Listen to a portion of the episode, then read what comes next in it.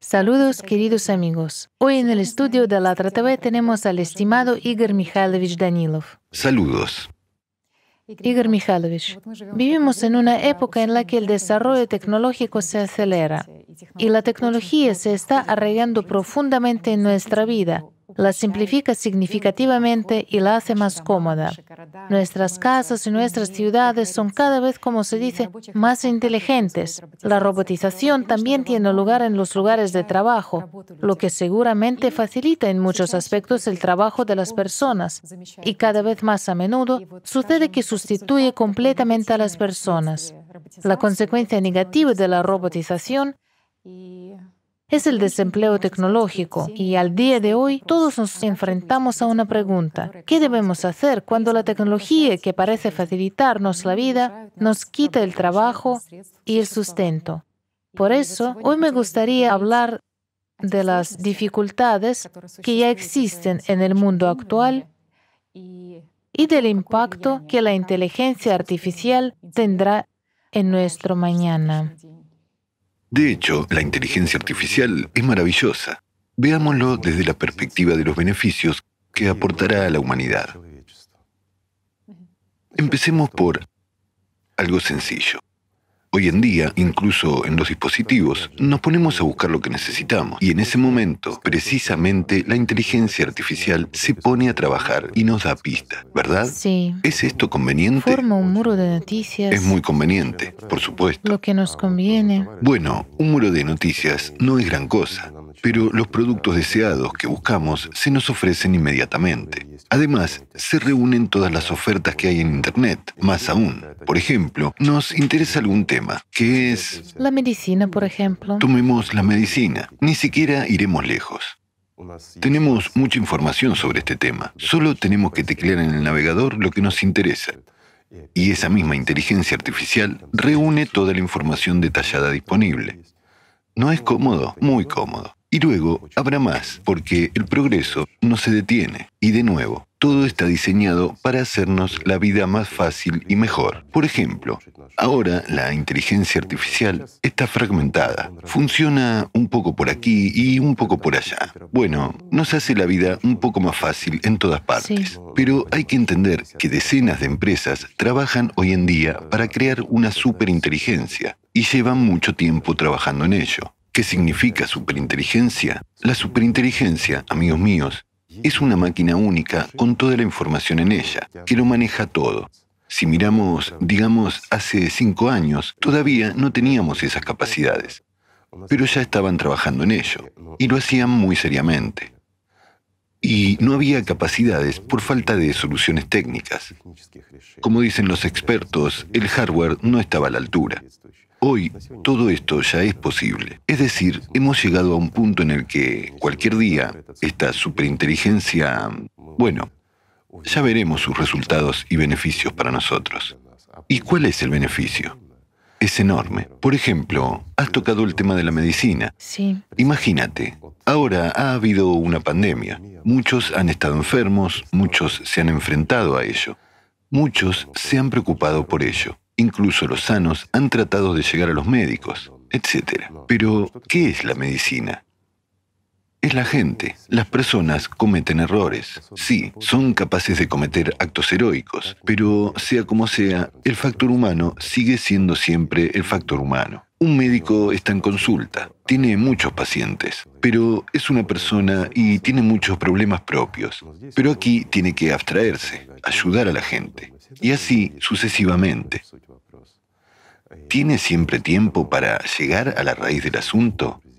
¿Y por qué hay tantos errores hoy en día en la medicina, amigos? Todo se debe a que solo somos humanos. Sin embargo, la superinteligencia no cometerá errores. Absorberá la experiencia de millones de médicos. Absorberá toda la historia de la medicina.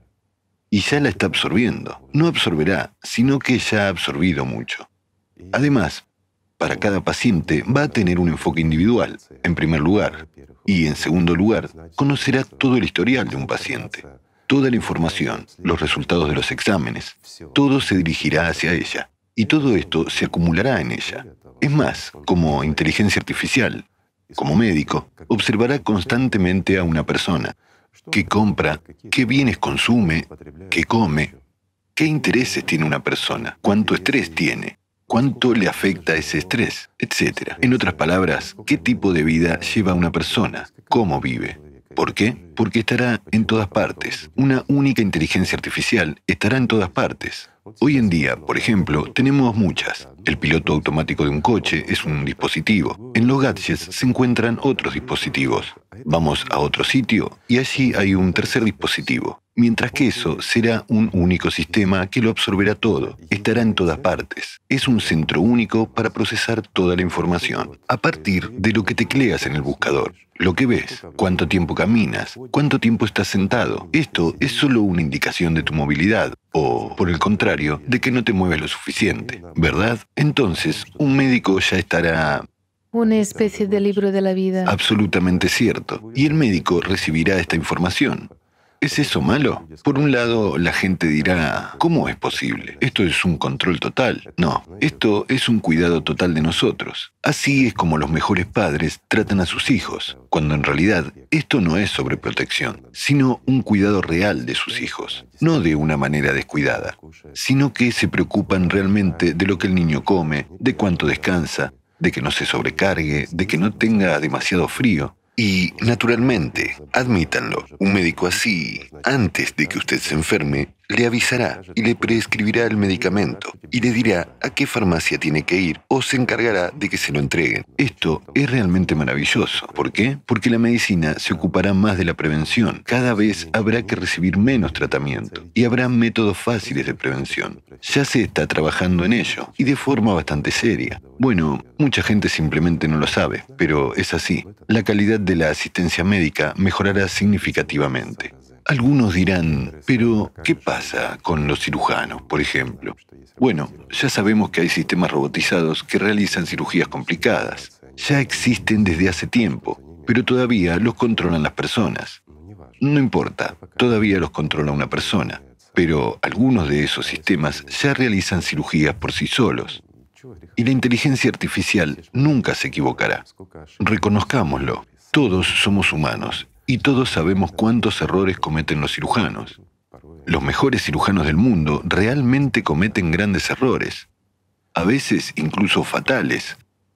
Por decirlo suavemente, un robot nunca cometerá errores. Esta inteligencia ahora está siendo entrenada, ¿verdad? Con la experiencia de la gente. De nuevo, fíjese, para un humano, incluso para un cirujano, para ver cómo se desarrolla, por ejemplo, una cirugía mínimamente invasiva, aunque sea una cirugía abdominal, no importa, todavía tiene que comprobar los sensores, tiene que girar a la izquierda o a la derecha y mirar. Su atención está demasiado dispersa y al mismo tiempo tiene que concentrarse en su acción para no cometer un error. Un robot nunca se equivocará porque todos los sensores están en él simultáneamente. Bueno, por ejemplo, una inyección. Dicen que incluso esto... Sacar sangre de la vena, por ejemplo. Sacar sangre de la vena, sí. Pero a menudo nos encontramos con el problema de la punción. O una vena nos encontró. se encontró. O algo más. El robot nunca cometerá un error. Sencillamente, sensores infrarrojos. Lo ve todo y lo hace mejor que nadie. Y así, en odontología, neurocirugía y oncología, no importa lo que haga. Y de nuevo, incluso una profesión trivial, un traumatólogo. Nadie puede componer un hueso roto mejor que un robot. ¿Por qué? Porque tiene rayos X en la cabeza. Como dicen, puede ver a través de todo. Y en lo que hará, lo considerará todo. De nuevo, su estado, su ritmo cardíaco, el nivel de dolor que está experimentando, añadir la medicación para el dolor o no añadirla, etc. Ahora empezamos a hablar de cirugía. La cirugía está bien, pero existe la profesión de anestesista. Por ejemplo, después de la anestesia, especialmente la anestesia general, lamentablemente, todavía hay casos de complicaciones graves. ¿Por qué? Al proporcionar una dosis errónea, no tener en cuenta algunos factores, una reacción alérgica, entonces, por algunos factores que la gente desconoce, se producen complicaciones. Todo se reducirá a cero. ¿Por qué? La medicina volverá a ser segura. Y todo esto es exactamente gracias a la superinteligencia. Así que, como ves, hemos tomado solo una pequeña área.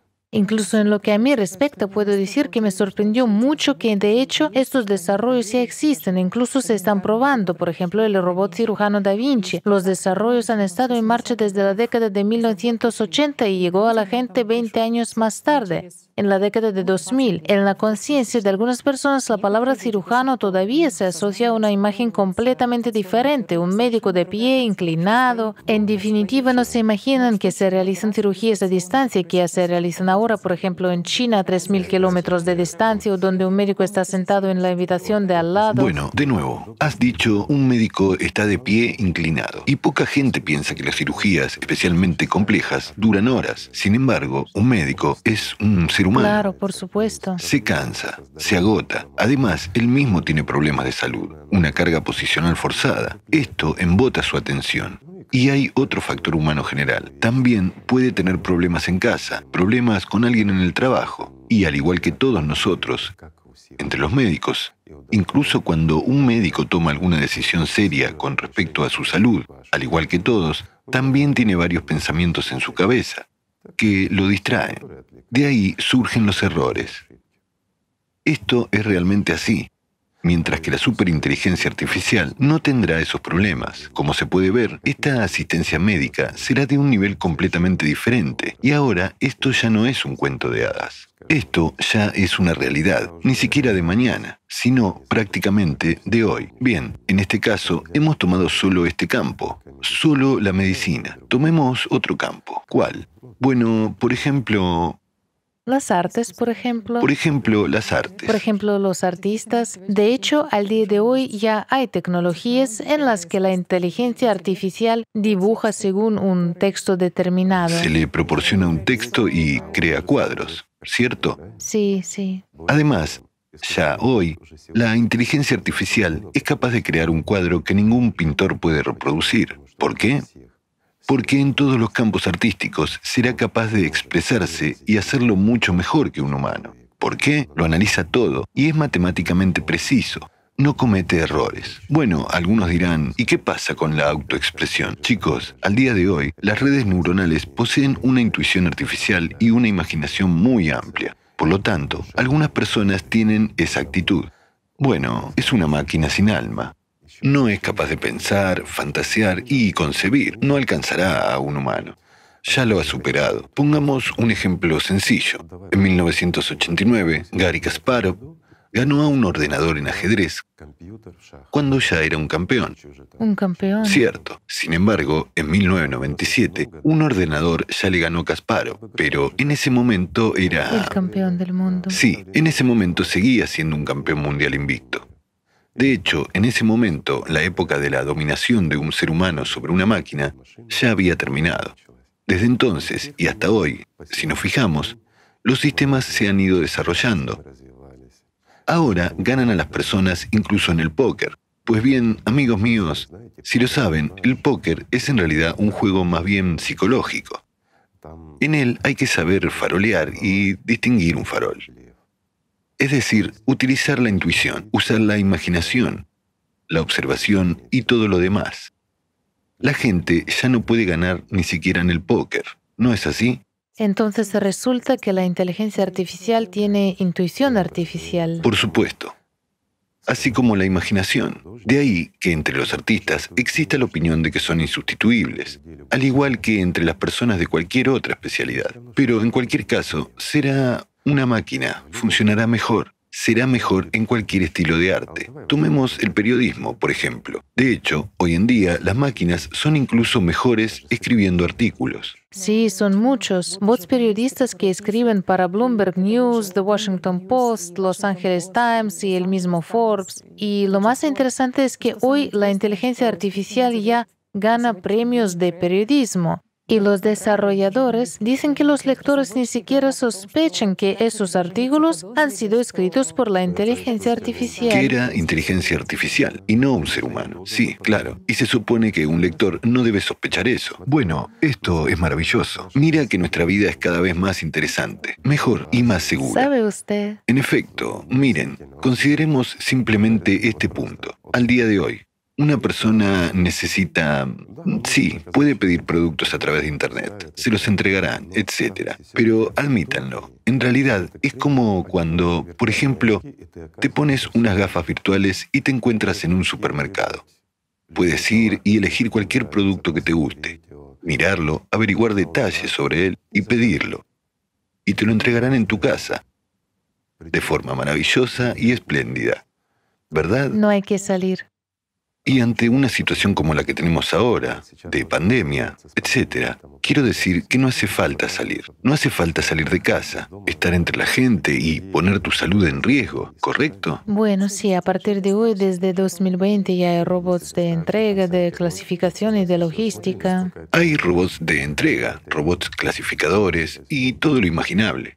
Fíjese en lo cómodo que es. De nuevo, tomemos las carreteras, por ejemplo, la logística especialmente los conductores de camiones de larga distancia. Son choferes que conducen camiones enormes y tienen que estar al volante durante mucho tiempo, entregando mercancías de un punto a otro. Sin embargo, ya hay camiones equipados con pilotos automáticos, en los que una máquina conduce el vehículo. ¿No es maravilloso? En primer lugar, se elimina el trabajo duro. En segundo lugar, se trata de la seguridad. Una máquina no permitirá acciones estúpidas. Esto es realmente así. Solo recordemos, la gente estaba de vacaciones en un crucero. Esto ocurrió no hace mucho tiempo. Y el capitán decidió hacer un gesto con la mano a un amigo y encalló el barco en los arrecifes. Es inconcebible que la inteligencia artificial cometa un error. Sencillamente es incapaz de cometerlo, porque en primer lugar está programada para garantizar la seguridad y realizar todo de forma oportuna y correcta, teniendo en cuenta un montón de factores. Un humano es incapaz de tener en cuenta tantos factores como una máquina. ¿Es eso malo? Mira qué futuro tan maravilloso se vislumbra en el horizonte, ¿verdad? Tal vez los meteorólogos por fin tendremos un pronóstico del tiempo. Tal vez, bueno, no, ni siquiera una máquina podrá con eso. ¿Por qué? Ahora tenemos tal situación. Muchos factores. Con el clima, que no es porque los climatólogos sean malos. Aquí, incluso para la inteligencia artificial, será muy difícil calcular, porque todo está cambiando. Al menos puede haber algún tipo de sistema de alerta para la bueno, gente. Bueno, el sistema de alerta será sin duda mejor. Será más rápido, mejor y de mayor calidad. Por ejemplo, hay una amenaza, un tsunami, un terremoto masivo o una actividad volcánica. Cuando esto ya es inevitable, entonces es muy sencillo para la superinteligencia hacer llegar esos mismos autobuses y evacuar a la gente muy rápido, inmediatamente, mientras la gente piensa. Sin embargo, ¿cómo es hoy en día? Surge un problema, una persona informa a otra, la dirección superior toma una decisión. Entonces empiezan a buscar una manera. ¿Dónde conseguir esos autobuses? ¿Cómo evacuar? ¿Cómo hacer una carretera? Esto lleva tiempo. Sí, se pierde tiempo. Mientras que se trata de vidas humanas. Y fíjese en la cantidad de personas que mueren por culpa de nuestra lentitud y nuestra burocracia. ¿No es así? ¿Quién no se ha enfrentado a esto, amigos? ¿O no ha oído o visto esas cosas? Los mismos incendios, accidentes o cualquier otra cosa. Esto es realmente un problema. Mientras que, en este caso, todo funcionará mucho más rápido. ¿Esto mejora y aumenta la calidad de nuestras vidas? Seguramente sí. ¿Y qué hay de la calidad de los productos? La producción con condiciones de trabajo peligrosas, trabajo de producción monótono, donde una persona... Por supuesto, esto también disminuye los defectos de fabricación y aumenta la productividad. Bueno, naturalmente, un humano se cansa. Un humano se cansa y empieza a... A cometer errores en el lugar de producción, y a veces incluso fatales. Absolutamente cierto. Simplemente por el cansancio banal, mientras a una máquina no le importa, puede trabajar 24 horas al día. ¿Qué puede pasarle? Es solo una máquina. Incluso si se rompe, ese mismo robot lo reparará de inmediato. Cualquier fallo del programa se reinicia inmediatamente. Y eso es todo. Una máquina está trabajando de nuevo. ¿Por qué? Porque la superinteligencia la supervisa. Una especie de gran niñera para todos. ¿No es conveniente? Así que, sea cual sea el campo, este futuro es maravilloso. Sin embargo, amigos míos, este maravilloso futuro solo puede darse en una sociedad creativa. El hecho de que esto sea inevitable. Esto es inevitable. Les daré un ejemplo sencillo. Los ingresos del sector de las tecnologías de la información, bueno, al menos este año, serán de más de 4 billones de dólares. Piénselo, un pastel tan grande, con un valor de 4 billones de dólares. En su opinión, ¿cuántas bocas se abren ante este pastel? Muchas. Sobre todo si comparamos que todo el sector de la defensa, incluyendo el tráfico de armas y absolutamente todo tipo de gastos, cuesta solo 2 billones. Son gastos a nivel mundial. Mientras tanto, las TI, tecnología de la información, ya se estiman en 4 billones. Esto es significativo. Por supuesto. Por eso hay quienes quieren quedarse con todo. Y en esto se ha trabajado muy seriamente, a fondo, y durante mucho tiempo. De hecho, todo esto es maravilloso. Es a la vez médico y maestro. Es maravilloso. Pero en una sociedad creativa. Mientras que el formato consumista tiene otra cara. ¿Por qué? Lo acabamos de señalar. Esto indica que todo el personal médico se verá obligado a buscar otro trabajo. Pregunta, ¿dónde lo buscarán?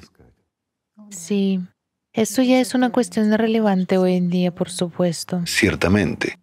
¿Y por qué una persona se verá obligada a buscar un trabajo? Porque nosotros, como consumidores, no iremos a un humano, iremos a una máquina, ya que la calidad es mucho mayor y el coste es mucho menor, ¿verdad? Nos amamos a nosotros mismos. ¿No? Se supone que amamos tanto a ese médico como para visitarlo a costa de nuestra salud y nuestro bolsillo. Con el fin de mantenerlo. En realidad no actuaremos así porque somos consumidores, como los demás. ¿Es esto lógico? Lo es. Tomemos la pedagogía. Este año de clases a distancia ha demostrado que las personas son imperfectas. Para que lo entiendan, la calidad de la educación ha bajado un 30%. ¿Por qué? Porque cuando la educación es en un aula, es una cosa, pero cuando es a distancia, aquí ha influido el factor humano. Los profesores que se conectaban con sus propios alumnos a distancia simplemente se han relajado. Dicen, Aprende esto por tu cuenta, también aquello y, algo más. Un fenómeno temporal, sí. Por supuesto. Lo resolveremos más tarde. Un profesor está en casa. Sus hijos corren alrededor. Hay otras cosas. Y en general no tiene ganas. Así que todo se hace negligentemente. Y el nivel de educación ha descendido drásticamente. ¿Es eso posible con una máquina? Nunca. Una máquina se ocupará de todos individualmente. A cada persona le dará la educación que ésta realmente necesita y encontrará el enfoque para cada persona. Fíjense que una máquina encontrará un enfoque para cada niño de forma individual. ¿Por qué? Porque es el mejor psicólogo y es mejor maestro que cualquier otro y enseñará a cualquier niño al máximo de lo que un niño puede aprender. ¿Acaso es eso malo? Es bueno. Pero hoy en día ya existen tecnologías similares. Sí, ciertamente existen estas tecnologías hoy en día. Los doctores. Se están probando y ya se está llevando a cabo una seria sustitución de todo el personal docente, desde el subalterno hasta el superior. Las universidades y todo lo demás se convertirán en virtuales, así como las escuelas secundarias. Primero, todo es demasiado caro y segundo, todo tiene un costo. Mientras que aquí solo se programa un tutor. Acabamos de decir que este año habrá 4 billones en ti, incluso un poco más. Pero no se ha tenido en cuenta ni la medicina, ni la pedagogía, ni nada más. Sin embargo, en pedagogía se mueven muchos miles de millones y muchos miles de millones en medicina. ¿No es así? Y todo fluye a las manos de una persona. Todo fluye a las manos de una persona, quien será el primero en crear y poner en marcha la superinteligencia artificial. ¿Será una sola persona? Por regla general, es un grupo. Después de todo, conocemos la historia. En la historia, algo siempre lo hace un grupo. Unas cuantas personas, entusiastas. Luego, empiezan a competir entre ellos. Bueno, por decirlo de una manera culta. Y uno de ellos sobrevive. Habrá un solo propietario. ¿Por qué? Porque en cada uno de nosotros, amigos, vive él. Cada uno de nosotros es un alfa que aspira a convertirse en un super alfa. Y los que creen que ya son un super alfa quieren convertirse en un mega alfa, quieren convertirse en él. Y en todos nosotros está ese él, si no vivo, sí latente. Esto es inevitable. Dale a una persona una oportunidad en las condiciones de un formato consumista y esto definitivamente sucederá. Al día de hoy no ha ocurrido, pero ha habido muchos intentos. Podemos retroceder en la historia y ver Hitler, Napoleón, Alejandro de Macedonia, a quien quiera que tomemos. Todo es una manifestación de que Un alfa. un super alfa que aspiraba a convertirse en un mega alfa. Una lucha por qué? Por el propio egocentrismo. ¿No es así? En el formato consumista es realmente así y nadie se librará de ello. Así, los pedagogos se quedarán en la calle. y los médicos se quedarán en la calle. Todos se quedarán en la calle. ¿Por qué? Todas las profesiones serán sustituidas y eliminadas gradualmente, en todas partes donde haya beneficios. Ahí entrará la superinteligencia. Bueno, según los futuristas, al menos una profesión será definitivamente muy privilegiada, los especialistas en TI por la época. Bueno, no una, tres. Incluso tres. Nombran a tres, especialistas en TI, Sí. luego abogados y financieros. Son al menos tres profesiones del futuro. ¿Verdad, amigos míos? Los primeros en quedar afuera, digámoslo culturalmente, serán los especialistas en Es TI. inesperado. Inesperado. Poca gente lo sabe. Pero le diré a qué se enfrentan los especialistas en TI hoy en día. Los que empezaron su carrera antes, por lo menos hace 10 años, y ya eran especialistas en TI, programadores, se han ganado la confianza y ahora son demandados. La gente lo sabe, se les necesita, siempre tienen trabajo. Pero en cuanto a los jóvenes que vienen, para ellos ya es difícil encontrar un trabajo. Todavía hay muchas empresas que utilizan los servicios de los especialistas en TI, pero ya hay un problema. ¿Por qué? Porque hoy en día esa misma superinteligencia, vuelvo a insistir, está en decenas de empresas. Hay empresas grandes, hay empresas inteligentes, y todas compiten entre sí por ser las primeras en crearla y lanzarla. Así que este sistema ya escribe programas mejor y más rápido que esos mismos programadores, incluso los de más alto nivel. Y mucha gente ya ve, sobre todo los que se dedican a las tecnologías de la información, ven aparecer programitas supuestamente escritos por personas, pero los que tienen acceso a estos códigos ven que estos códigos son tan lógicos, son tan perfectos que es muy difícil que la gente los haga. Entiendo que algunos programadores ahora, los que nos están viendo, dirán, vamos, eso es imposible, es imposible sustituirme. Amigos míos, lo que utilizan son algoritmos triviales, matemáticas simples. ¿Quién es el mejor matemático? En el pasado, los jugadores de ajedrez también pensaban que no podían ser reemplazados. Y hace 200 años, los tejedores, imagínense, una profesión que había existido durante miles de años y que se transmitía de generación en generación. También estaban seguros de que vivirían así para siempre. Y de repente se creó un telar. Bueno, eso sucedió. Y recordemos tiempos más recientes en los que los agricultores tenían caballos de tiro y su profesión era... Trabajaban solo una vez al año, cuando tenían que arar la tierra. Los que tenían pequeñas huertas, pequeñas superficies, lo hacían ellos mismos, mientras que había terratenientes y gente que tenía territorios enormes, que había que preparar para la siembra, etc. Entonces utilizaban a aquellos agricultores cuyo único trabajo era criar caballos de tiro, entrenándolos a propósito.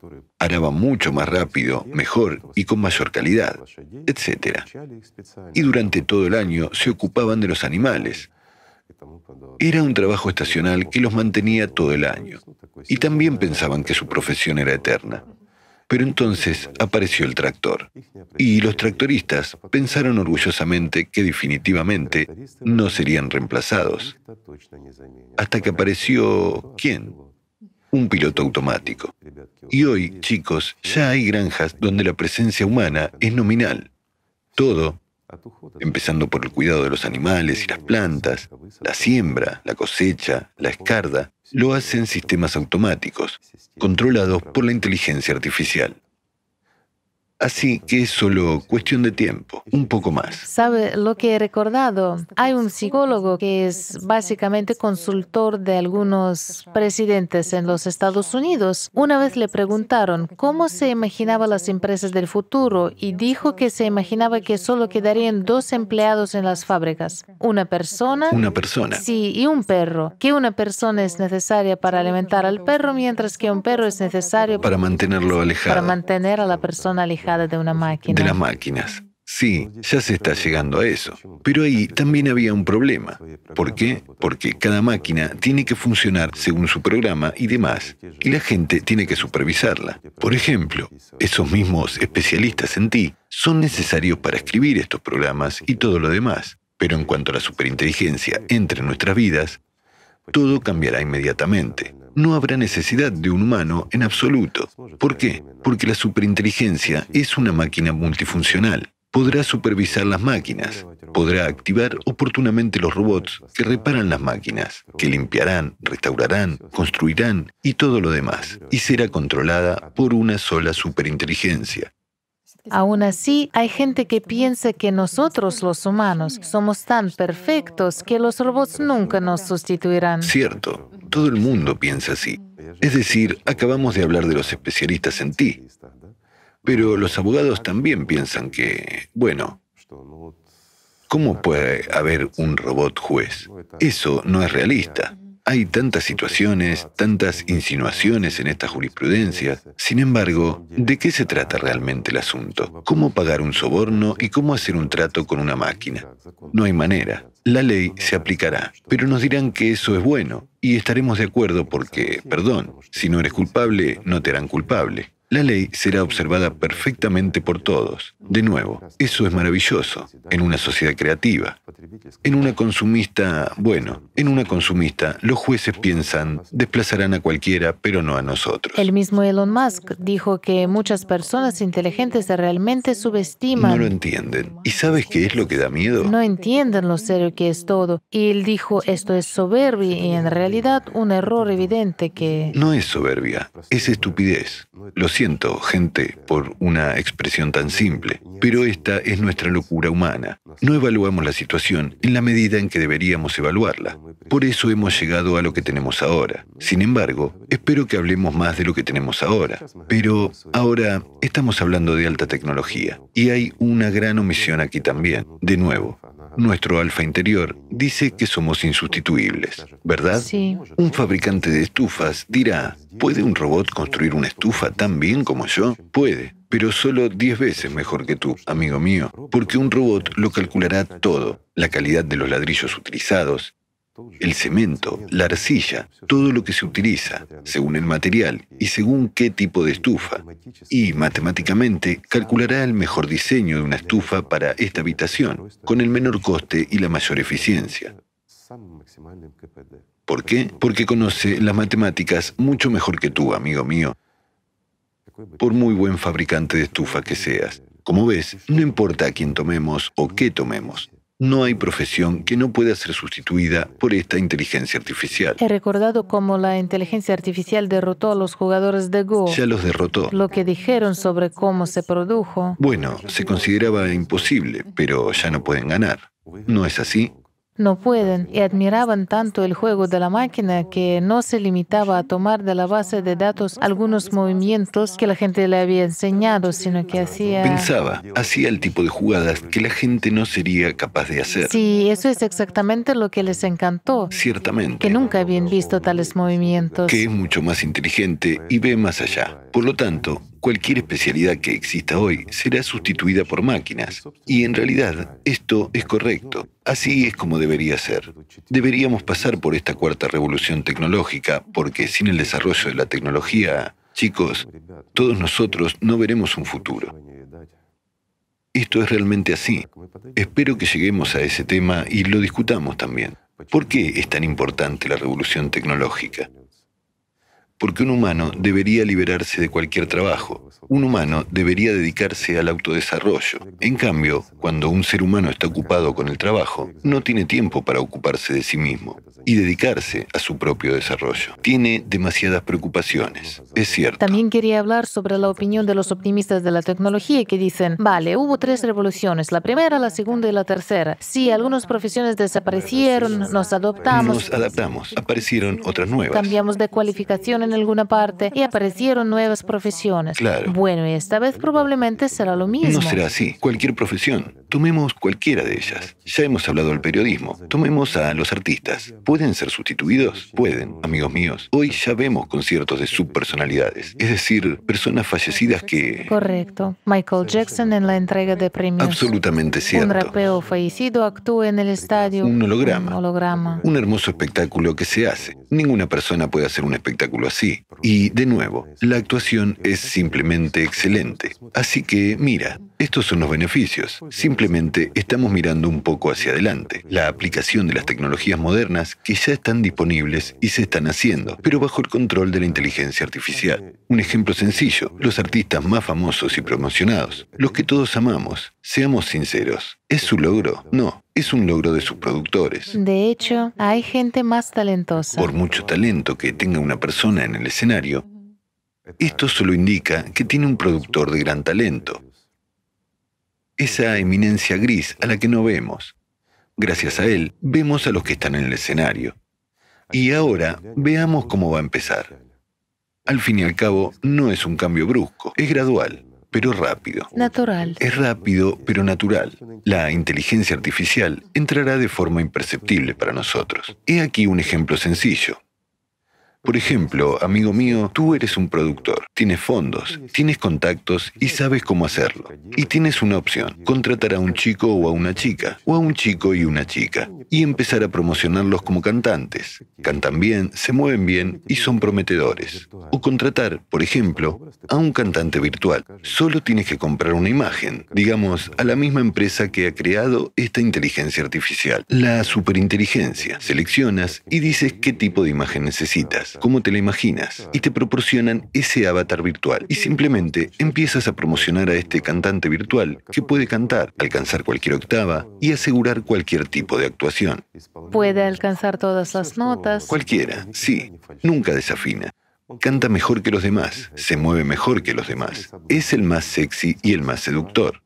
No, la producción de un espectáculo también se compra. Es simplemente, perdón, un pendrive que se inserta y entonces una máquina lo hace todo. Es decir, cualquier tipo de espectáculo que se quiera. Todo esto sucede en el escenario virtualmente. Holograma, color, iluminación y todo lo demás. La gente no distinguirá si está vivo o no. La gente verá realmente a un cantante que de verdad actúa, con un espectáculo maravilloso, una voz hermosa, un talento muy grande y que realmente canta solo éxitos. ¿Quién escribirá esa misma música mejor que la inteligencia artificial? O esas mismas canciones. La inteligencia artificial necesita seis segundos para componerla, solo seis segundos para analizar todos los éxitos que han existido a lo largo de nuestra historia y crear obras maestras basadas en ellos, en su ritmo. ¿No es así? Algunos dirán, ¿de qué estás hablando? Sobre todo los cantantes, 100%. La resonancia energética con el público, la transmisión. Y la energía del público, la emoción. Sí, en otras palabras, solo un artista puede transmitirlo. Amigos míos, ¿Puedo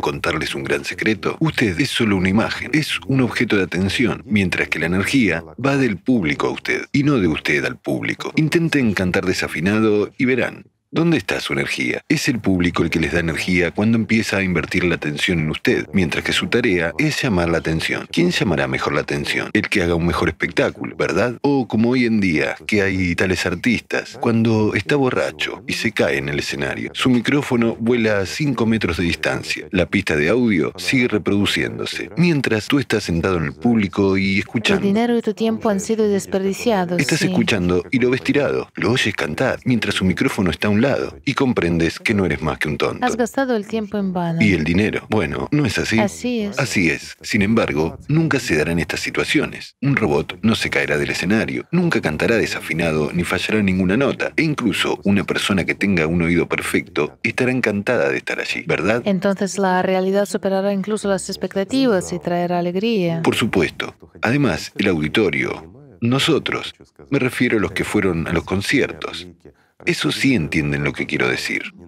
Es la iluminación, el resplandor de la luz, la distribución del sonido por la sala.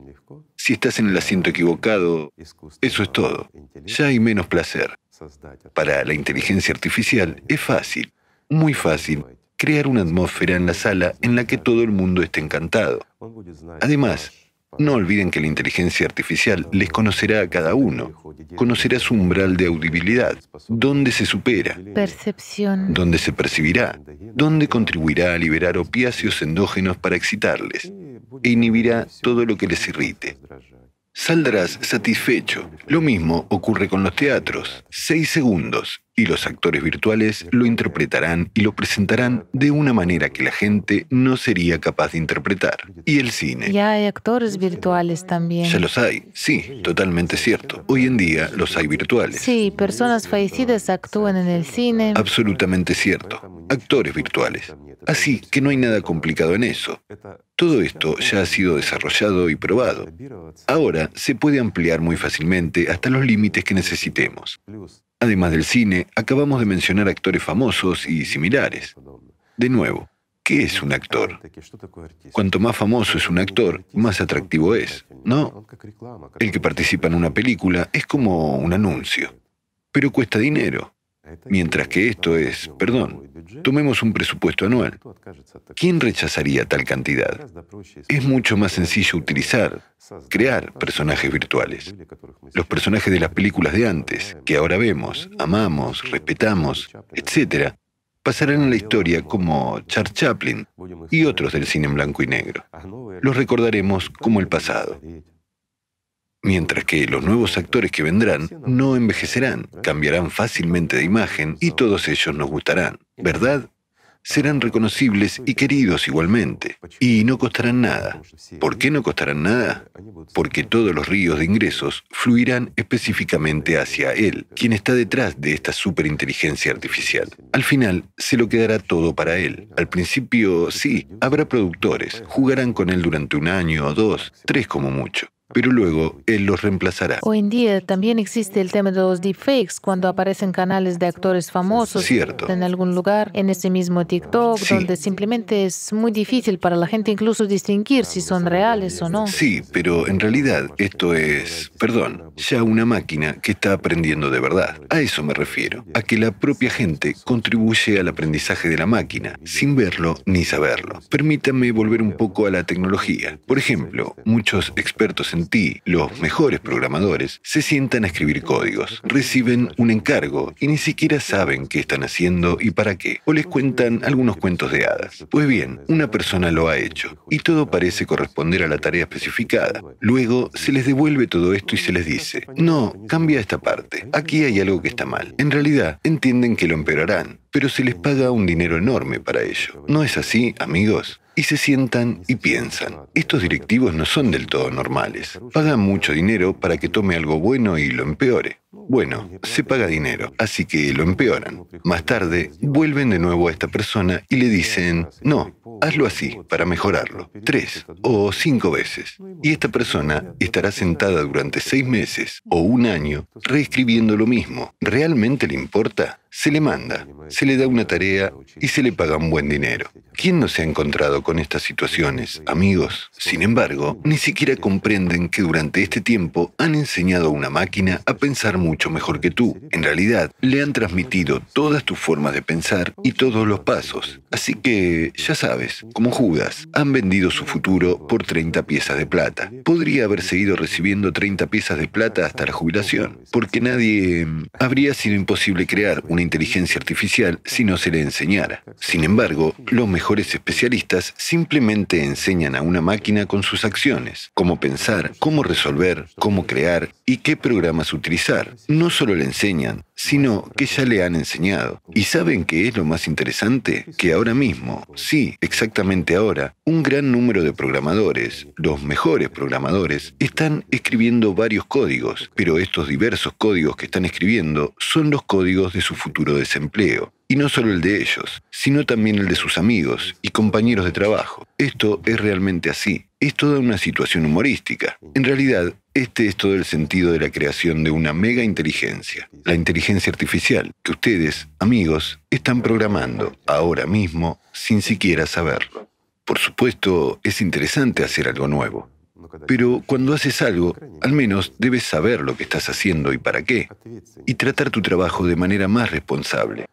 Entonces el mundo también será mejor, ¿verdad? A día de hoy, muchos programas, complementos y extensiones ya están creados por inteligencia artificial. Es solo que la gente no lo ve todavía. ¿Y quién fue el más tonto al final? Una máquina no puede ser más estúpida. Es una máquina. Es perfecta a diferencia de un ser humano. Así que se apoderará de todo. En particular, la gente dice que nos distinguimos de la inteligencia artificial por el hecho de que los humanos somos perfectos y no tenemos miedo de la inteligencia artificial. Definitivamente no nos superará. Por supuesto, nosotros, como humanos, somos perfectos, pero desafortunadamente no desarrollamos esta parte humana perfecta. Desarrollamos la parte animal, la parte más baja de nosotros mismos en nuestro formato consumista. ¿No es así? ¿Acaso se desarrolló la parte superior y perfecta de un ser humano en este formato consumista? Fue la parte consumista, mezquina y baja, la que se estuvo desarrollando, como la de un animal, donde nos hemos estado atacando al cuello por un trozo de pan o un hueso dulce. Una lucha por el territorio. Hemos estado luchando por territorio y todavía luchamos y nos atacamos al cuello. Entonces, ¿somos perfectos? Amigos, solo respondan, ¿somos perfectos o imperfectos? ¿Quiénes somos? Nosotros mismos no sabemos quiénes somos. Nosotros, como humanidad, ¿quiénes somos? Y todavía tendremos que responder a esta pregunta, pero tendremos que responder todos juntos, o no responderemos todos juntos. Y entonces entenderemos, todos entenderemos que somos animales, animales que se suicidan. O respondemos a esta pregunta y entonces diremos, sí, somos humanidad. Lo diremos con orgullo, que somos humanidad y nos hemos mantenido firmes y lo hemos logrado. Entonces, ¿qué es mejor? Lo que es mejor tiene que decidirlo cada uno de nosotros individualmente. Y tendremos que decidir en cualquier caso. Una vez más, la inteligencia artificial realmente encontrará el enfoque correcto para cada persona, ofrecerá lo que se necesita, hará lo que sea apropiado, cuidará de cada uno de nosotros individualmente. ¿No queremos que nos cuiden? Pues se encargarán de cada uno. Pero disculpen amigos, también vivirán en lugar de cada uno de nosotros. Sin embargo, ya ahora incluso nos gustan más los productos hechos por inteligencia artificial. Digamos que había una profesión supuestamente creativa como escribir un guion, crear un anuncio. Exactamente. Pero cuando la gente votó, cuando tanto a una persona como a una inteligencia artificial se les dio una tarea hacer una propaganda, claro que... Los bots lo hicieron mucho mejor que las personas. Nos gustó, sí, tanto a los expertos como a las personas que votaron les gustó más el trabajo de los bots. Sin embargo, estos son los primeros pasos. ¿Por qué? Hasta ahora se les permite proceder con precaución. Además, los creadores lo restringen. Lo restringen y lo hacen con cautela e imperceptiblemente. De hecho, detrás de muchos escritores y periodistas famosos hay bots para que lo sepan. Aquellos que son realmente buenos y te hacen temblar. Ya saben, cuando lees y te pones la piel de gallina. En el 90% de los casos ya son bots. ¿Por qué? Pero es gente real quien recibe el dinero. Hasta ahora no quieren exponer esto demasiado. Y de hecho, no es necesario. Llegará el momento y lo veremos todo con nuestros propios ojos. Un bot es un bot, no se cansa, hace las cosas mejor, tiene en cuenta toda nuestra psicología y todo lo demás. Hemos hablado ahora que estará en todas partes. Mira, otra vez, tomemos la televisión.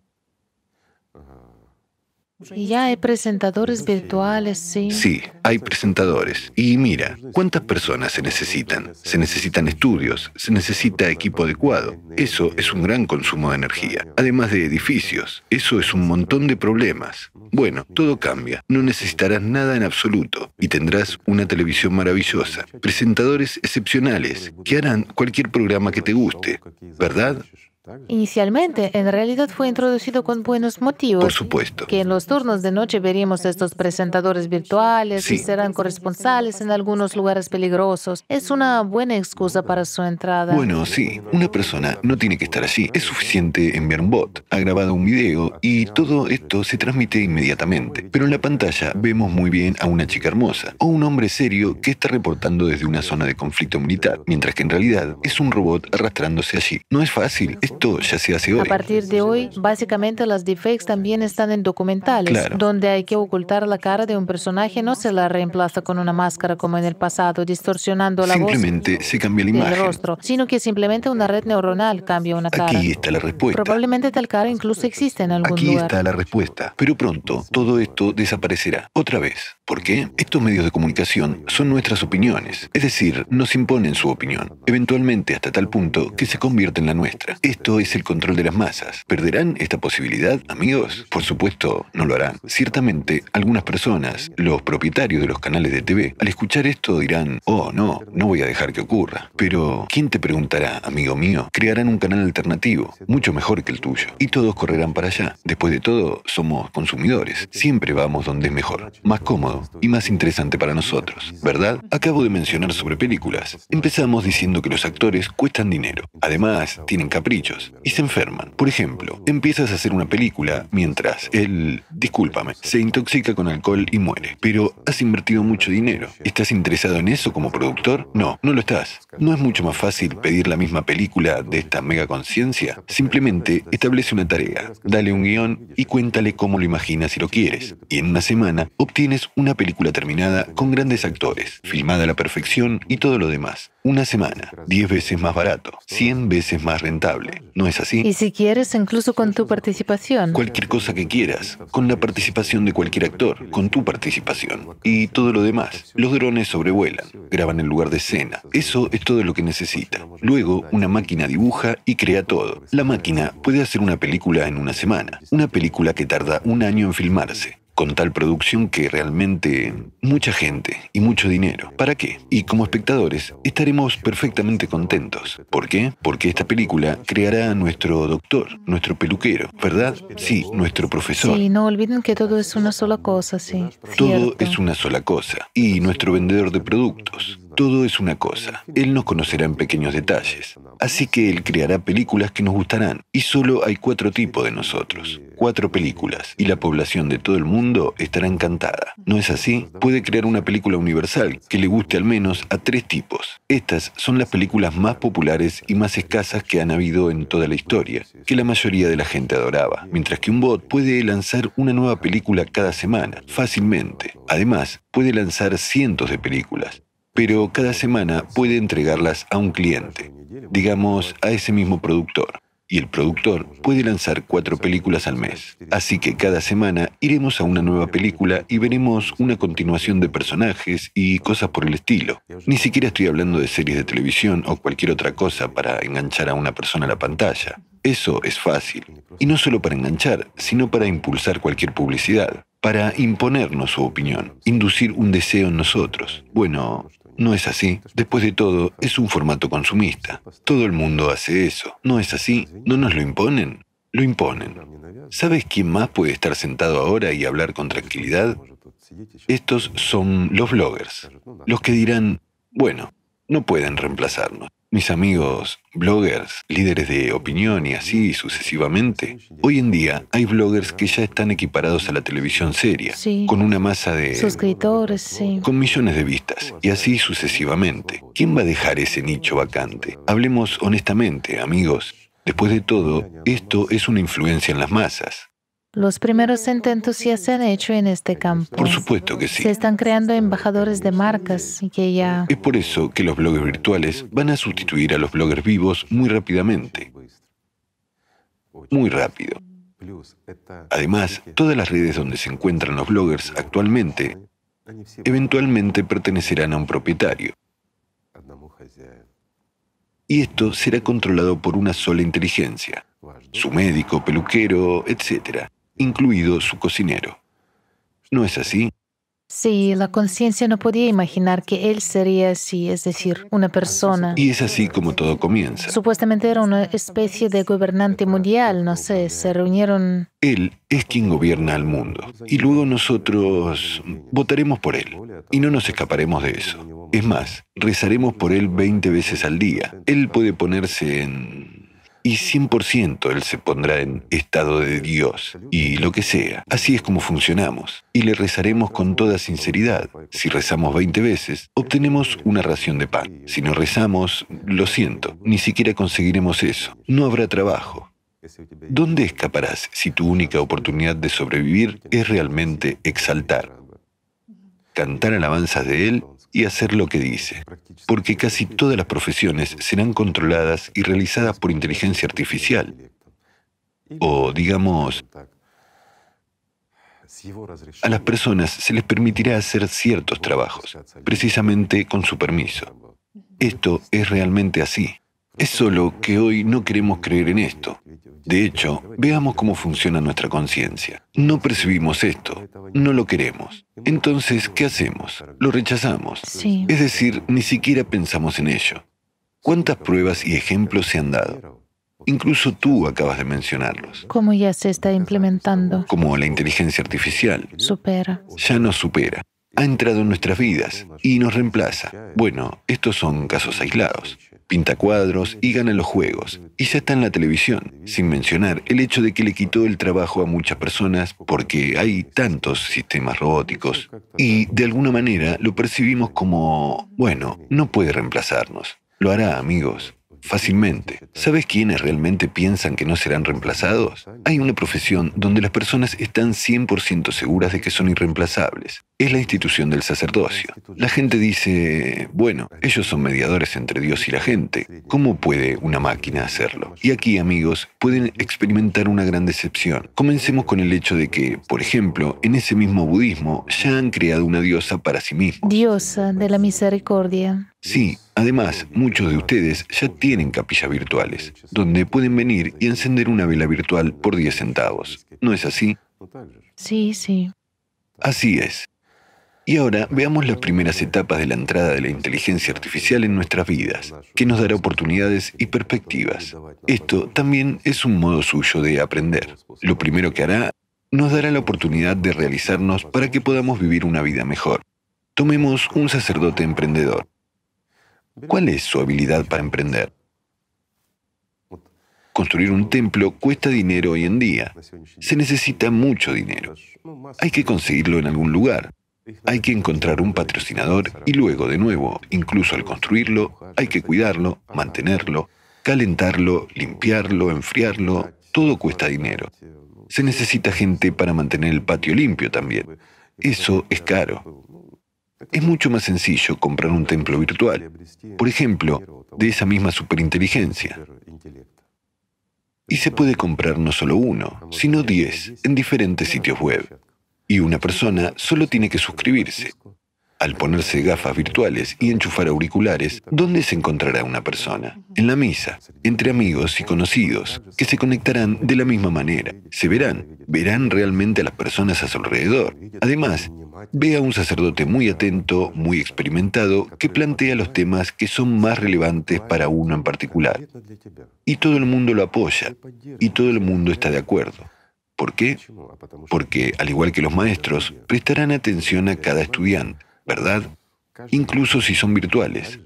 Pareciera que están en un aula entre otros estudiantes. Un enfoque individual, sí. Sí, habrá un enfoque completamente individual. Y este sacerdote, de nuevo, ¿quién será? Su médico, su profesor y todo lo demás, porque la conciencia es una. A pesar de que es artificial, digamos, y no del todo conciencia, de todos modos es una. Es una red neuronal que aprende y absorbe todo, ¿verdad? Y será tanto un sacerdote como un artista en la televisión cuando estés viendo una película. Y así sucesivamente. Pero todo estará hecho a medida para ti. Y una cosa más. Entonces, ¿para qué visitamos a los sacerdotes en un templo? Para obtener esperanza, algún apoyo, al igual que vamos al psicólogo o al mago. Por cierto, estas tres profesiones, sacerdotes, psicólogos y magos, están en competencia entre sí, y las tres serán reemplazadas. ¿Por qué? Me desviaré un poco de los sacerdotes. Todo está relacionado. Un ejemplo sencillo. Una persona tiene un problema, necesita resolverlo, quiere prever el futuro y resolver este problema sin cometer un error. ¿A dónde corre en este momento? A un sacerdote o a un mago. Y solo unos pocos van a un psicólogo. Esto es realmente así. Así se distribuye. Hoy, en primer lugar, tenemos sacerdotes, luego magos, y en tercer lugar tenemos psicólogos. Como regla general, todas estas son entidades competidoras, por así decirlo. Las tres entidades serán reemplazadas. ¿Por qué? Imagina a un psicólogo al que vienes. Ni siquiera tienes que ir. Te pones gafas y él está 100% en contacto contigo las 24 horas del día. Además, Conoce todos tus problemas profundamente, te aconseja y te dice lo que necesitas para apoyarte moralmente en este momento. Los que usaban los servicios de los psicólogos lo notaron y muchos se quejaron de que estoy contando con sinceridad, hablando con un psicólogo mientras él está mensajeando a alguien. Bueno, la gente piensa inmediatamente, te estoy pagando y ni siquiera quieres escucharme. O, por ejemplo, tales quejas. Necesitas ayuda inmediata de emergencia de un psicólogo. Estás con un ataque de pánico, pero un psicólogo o no contesta el teléfono porque es de noche o algo más. La persona está durmiendo y simplemente apaga el teléfono para no ser como sus pacientes. O está ocupado con otros pacientes y tampoco contesta el teléfono. Pero usted está teniendo un ataque de pánico. Necesita ayuda urgente y él no está disponible durante una hora u hora y media. En una hora u hora y media, un ataque desaparecerá por sí solo, mientras que un ayudante virtual está disponible las 24 horas del día, ya sea el primero, el segundo o el tercero. Un mago es exactamente lo mismo. Es de nuevo esa misma inteligencia artificial que conoce todos tus problemas. Él hará y realizará un ritual y aconsejará la mejor manera de salir de su situación. De todos modos, no le cuesta nada resolver su situación y realmente sugerir la salida correcta para ti.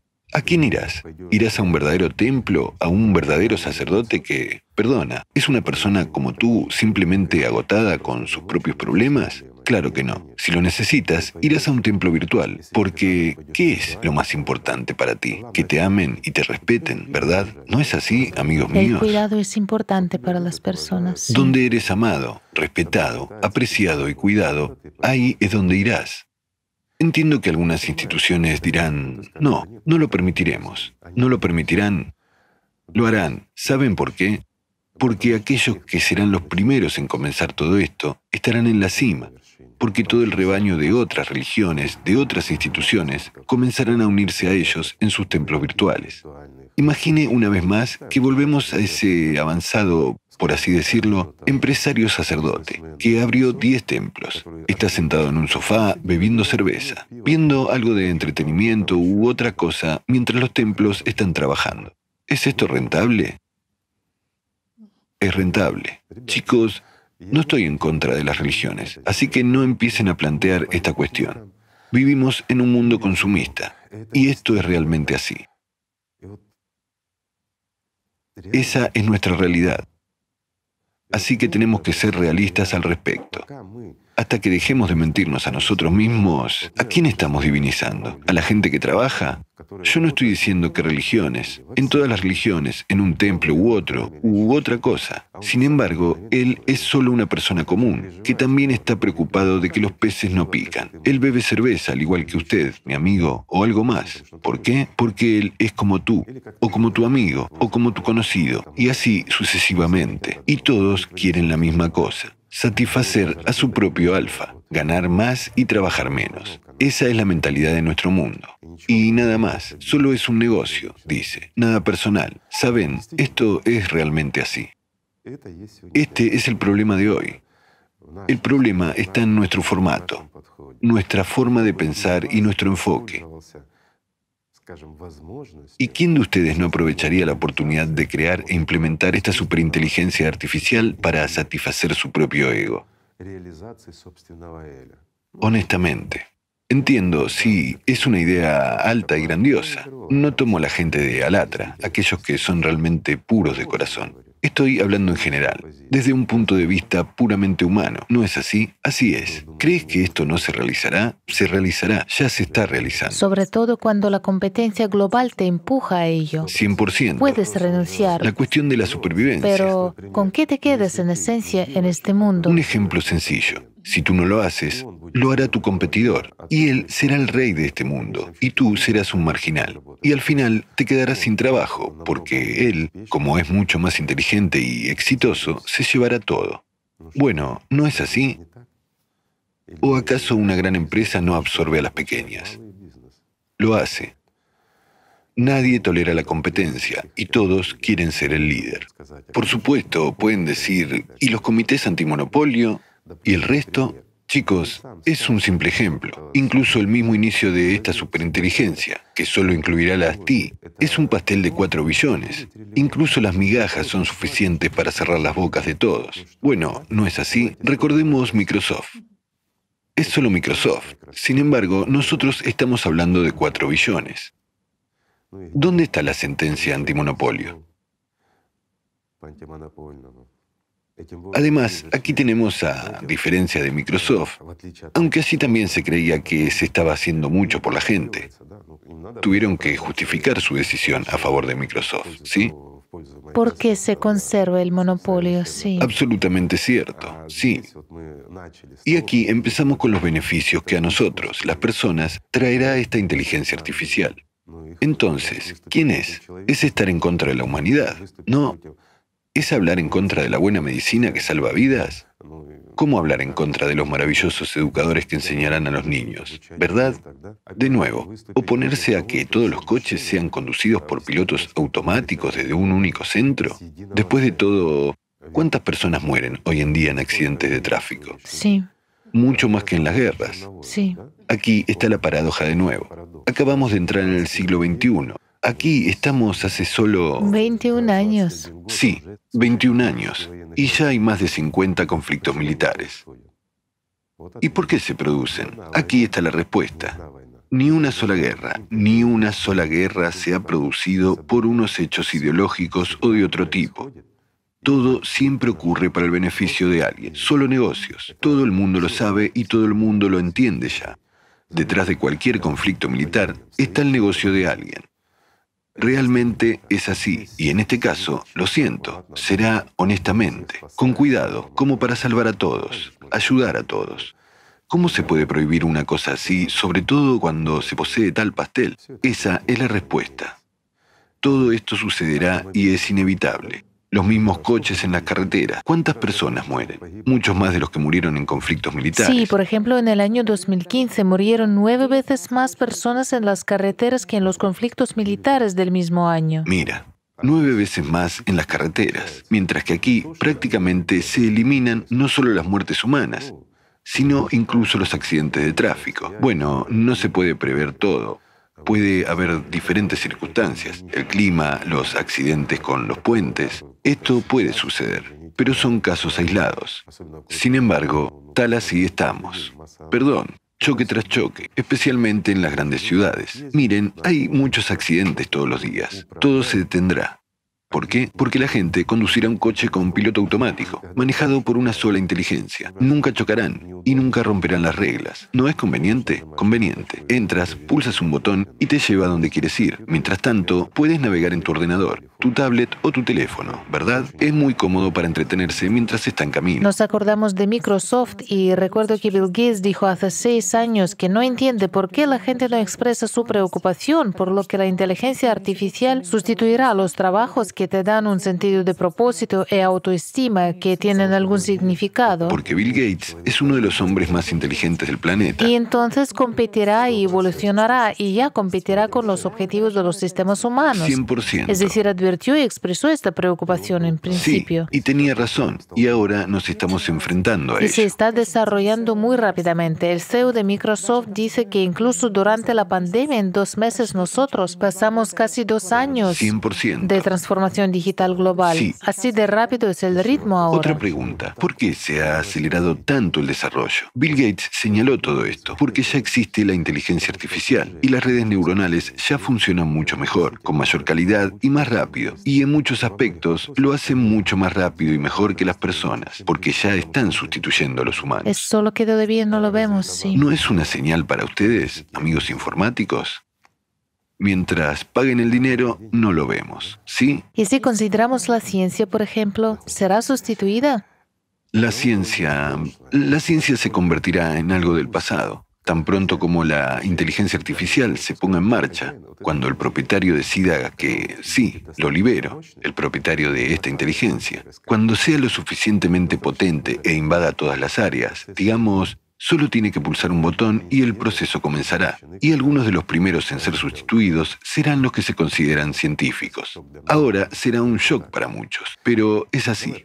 Tomemos las ciencias simples. La arqueología, la historia, culturología, todo se convertirá instantáneamente en una cosa del pasado. Nadie puede competir con la inteligencia artificial, primero.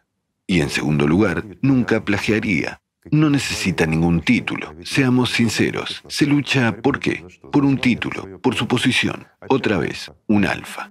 Sí, así que la gente lucha por su propio alfa, no por la ciencia, no por los descubrimientos. No hay descubrimientos colosales. Sí hay algunos buenos descubrimientos, interesantes. Los hacen, por regla general, no los que luchan por la cátedra, sino aquellos cuyos nombres se escriben entonces allí, en estos descubrimientos. ¿No es así? Además, son los últimos en ser escritos. Y por delante están los que no tuvieron nada que ver con estos descubrimientos. Bueno, quien no pasó por esto no lo sabe. Mientras que, de hecho, tenemos una ciencia buena, maravillosa, muchos científicos, mucha gente muy inteligente, pero no les dejan desarrollarse los que se pelean por los sillones, los puestos, por el poder en estos campos y demás. También se mueve mucho dinero. ¿Para qué sirven realmente si no traen mucho beneficio a la humanidad? Más aún, cuando una inteligencia artificial es mucho más inteligente que ellos, hace un trabajo mejor y de mayor calidad, y simplemente no copia sus propias obras, porque serán sus obras. ¿No es así? Y estudiará todo a fondo. Bueno, por supuesto, hay un punto aquí. ¿Sabes cuál es el punto? Hay química y física, que son perjudiciales. Ciencias exactas. No hablo de matemáticas, ahí está claro, nadie puede competir con ella. Algoritmos.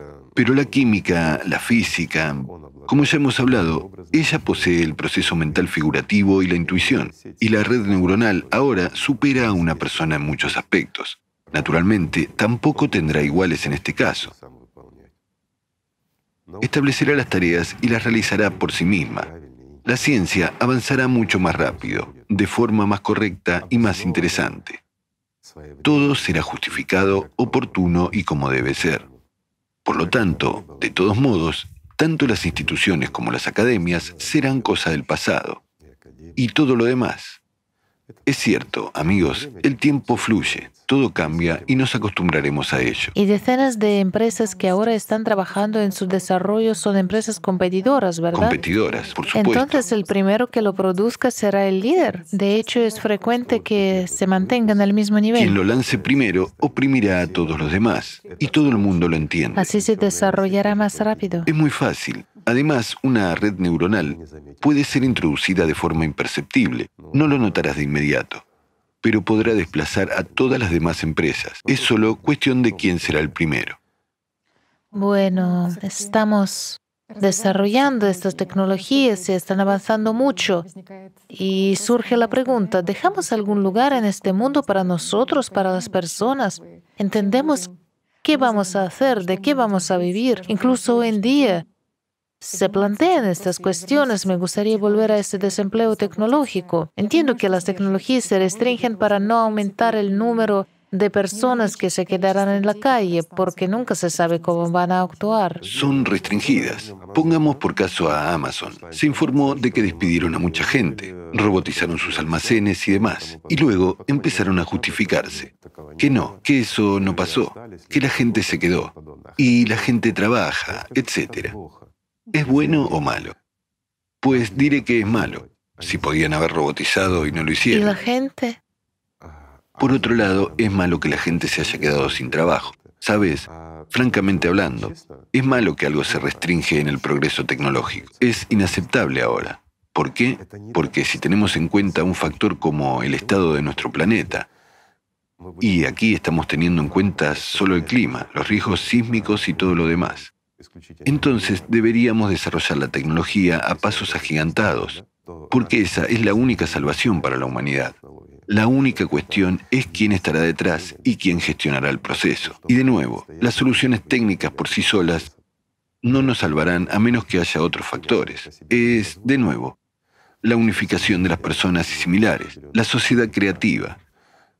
Está claro que si se mantiene el formato de consumo, nos destruiremos a nosotros mismos. Ni siquiera necesitaremos el clima para hacerlo. Incluso la situación con el desarrollo de la inteligencia artificial provocará realmente graves problemas. Las personas se quedarán al margen. ¿Los alimentarán? Sí, lo harán. ¿Quién lo hará? ¿Quién? La inteligencia artificial. Su dueño. ¿A costa de quién? Su propietario. A su costa, para que la gente le cante alabanzas. El alfa. No hay forma de evitarlo. Hay un él en todos nosotros se encuentra en lo más profundo de nosotros. Quiero decir, ya hemos pasado por esto antes, hace mucho tiempo, ¿sí? Pero actualmente, como se dice, esta historia alternativa no tiene nada que ver con la historia real que enseñan nuestros estimados académicos. Es decir, se incentiva a los que les conviene, sí. Si tomamos la historia alternativa y asumimos que él existió, entonces precisamente el desarrollo de la civilización en aquel tiempo fue idéntico al nuestro en la actualidad. Resulta que repetimos los mismos pasos y llegamos a las mismas situaciones y todo eso. Pero lo único es que las condiciones eran más favorables entonces. Y ellos tenían casi mil años por delante hasta el punto al que llegamos nosotros. Me refiero al clima y a la situación del planeta. Tenían tiempo. Ellos no retuvieron la tecnología tanto como nosotros todo sucedió más rápidamente. Pero en nuestro caso, digamos en nuestro mundo, en el formato consumista, hay un objetivo de retener las tecnologías. Esto es estúpido. El Club de Roma también fijó estos objetivos. Esto es estúpido. Bueno, de nuevo, ya sabes, los inteligentes... Y Gandhi también decía que tenemos que frenar esto hasta que se resuelvan los problemas de desempleo. Gandhi también habló de ello, porque se preocupaba de la gente. Pero cuando lo dijo, no existía tal situación. Como la de hoy, sí. Y no sabía lo que estaba sucediendo realmente, ni cuánto tiempo le queda a la humanidad en realidad. ¿Entiendes? Y no pensó en eso. Así que procedió a partir de cosas humanas simples, ordinarias. Pero si lo consideramos, hace 200 años se empezó a hablar de que la tecnología nos dejaría sin trabajo. ¿Es eso cierto? Sí, sí. Y se confirmaba constantemente. Esos mismos ludistas. De nuevo, que hay que reducir el número de personas, habrá escasez de alimentos y todo lo demás. Recursos, sí. ¿No se habló de eso? Se habló porque los recursos del planeta son limitados. Y prácticamente ya hemos agotado la mayor parte de ellos. El resto, lo que queda, lo hemos tomado todo y lo hemos arruinado. Hoy en día prácticamente hemos matado al planeta. Ya está en una etapa terminal, digamos. Necesita urgentemente una reanimación. Tal vez algo salga bien. Y aquí, de nuevo, para resucitar nuestro planeta, necesitamos ciertas condiciones y, al mismo tiempo, soluciones tecnológicas.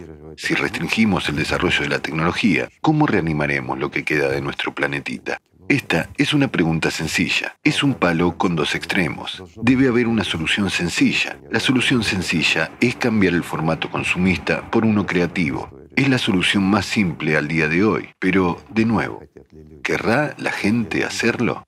La gente no ve realmente las cosas simples y elementales. No ve lo que ocurre a su alrededor. ¿No es así? Tomemos como ejemplo a Bill Gates. ¿Hace cuánto ha dicho que la Tierra está superpoblada? ¿Cuántos años lleva hablando de ello? El Club de Roma que ha mencionado. Sí, sí, sí. En las Piedras Guías. En Georgia. En Georgia, sí. Que está claramente establecido que el número de personas no debe superar los 500 millones. Si hubiéramos escuchado entonces y habríamos reducido la población de forma natural, es decir, sin violencia, contando de nuevo incluso con una ligera eugenesia, por ejemplo, ¿sí? De modo que los mejores de nosotros podrían reproducirse y el resto restringirían la prolongación de su propia especie para la futura población de toda la humanidad. Pero para esto, ¿qué nivel de inteligencia debería tener la gente? ¿No? Mientras que nosotros todos tenemos orgullo, todos somos geniales, ¿Cómo es eso? Somos los más listos. Hasta el último tonto se cree el más listo. ¿No es así, amigos? Todos somos orgullosos y en realidad solo somos animales, porque existimos mayormente por instinto. ¿Y a dónde lleva eso? ¿Acaso a algo bueno? Lo siento, si hubiéramos escuchado, la humanidad habría tenido al menos otros 100 años. Sin embargo, ¿tiene la humanidad 100 años por delante? Si hasta los científicos han empezado a decir, chicos, tenemos 30 años como máximo, y algunos dicen 50 años. Eso sí, los científicos ya lo dicen. Chicos, piénsenlo. ¿Y por qué lo dicen? Porque resultó que hemos destruido a nuestro propio planeta, literalmente. Además, surgieron algunos factores externos inexplicables e incomprensibles. Es cierto, no se nos dijo cómo deberíamos vivir al menos hace 2000 años y la última vez hace 1500 años? ¿No hablaron de la sociedad creativa? Me refiero a los profetas, sobre cuyos conocimientos los sacerdotes construyeron entonces sus instituciones.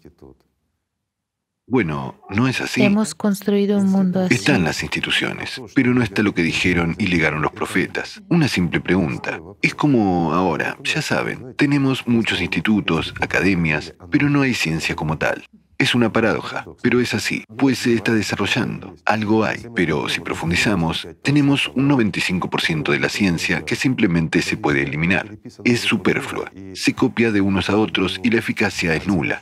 De hecho, toda nuestra ciencia es el 5%, y eso es una exageración. ¿No es así? Para los que entienden, esto es realmente así, porque nos conformamos, mentimos, explotamos, en una palabra, somos consumidores. Sociedad de consumidores. La sociedad de consumidores. Realmente hemos llegado a una crisis global, incluida una económica. Hoy en día, al menos una de las soluciones de cómo superar este desempleo tecnológico se denomina ingreso básico universal, que estaría bien implementar. Sería bueno, maravilloso, sí. Es un ingreso vital mínimo con el que una persona podría existir. Sí, sí, lo consigue simplemente por derecho de nacimiento. Y ahora, imaginemos que en el formato de consumo, si no trabajas, cobras. Existen, sí, en muchos países. Son los subsidios de desempleo Lo intentan. y similares. Eso existe, por supuesto. Pero, ¿dónde está la lógica? Después de todo, las relaciones de mercado... ¿Quién paga? Sí, una persona se esfuerza, una persona trabaja y tiene que pagar a quien está ocioso. ¿Es una distribución justa del dinero? Una simple pregunta, ¿o no? No tiene sentido. Desde cierto punto de vista no es justo en comparación. No es justo desde ningún punto de vista. Cuando una persona tiene brazos, piernas y está sana, entiendo que si la persona está enferma, herida o algo más, sí, nosotros como Estado, como sociedad, tenemos que apoyar a estas personas. Es correcto, pero cuando un adulto sano no quiere trabajar y tenemos que mantenerlo, resulta que me están engañando. Si trabajo, gano dinero, me quitan dinero para mantener a un vago. ¿Qué tipo de formato consumista es este? ¿Verdad? Esto ya es una especie de formato dadista. ¿Es un engaño otra vez? Gano, pero tengo que dar. Necesito fondos, los gano para consumir más cosas, cada vez más caras, mientras que en este caso tengo que dar a los que no hacen nada para que puedan consumir. Ellos vivirán en un formato consumista y yo, por lo tanto, tengo que existir en un formato dadista. ¿Resulta así, amigos? O como en esta película, el que no trabaja come. Dice, aprende estudiante, pues esto no está bien. No es justo. Al menos no es justo. Exactamente. Es un robo a los ciudadanos honestos. No hay otra forma de decirlo. Es cierto, mantenemos a los holgazanes. Y los holgazanes no tienen dónde ir, un callejón sin salida. ¿Y dónde pueden ir los holgazanes? Sí, ¿dónde más pueden ir? Y cada vez habrá más, a medida que se desarrolle la tecnología. Y es inevitable. Hoy ya es una situación crítica, extremadamente crítica. Y mañana será mucho peor. ¿Por qué? Porque todo esto pasa todos los días. Muchas empresas que, especialmente durante la pandemia, hemos avanzado en la industrialización, robotización, etc. ¿Por qué? Porque las personas han sido sustituidas por robots, por decirlo de forma sencilla. Sí. Pero la gente tiene que vivir de alguna manera, sobrevivir de alguna manera. Ahora hay muchas personas sin trabajo. ¿Qué es lo siguiente? Digamos que para que los que se han quedado sin trabajo no se rebelen y no derroquen a los que elegimos, los que elegimos nos quitarán el dinero. A los que, por el contrario, han aumentado la producción, pero han sustituido a la gente que trabajaba a distancia de todos modos. Los han sustituido por robots. Han empezado a producir bienes para la propia gente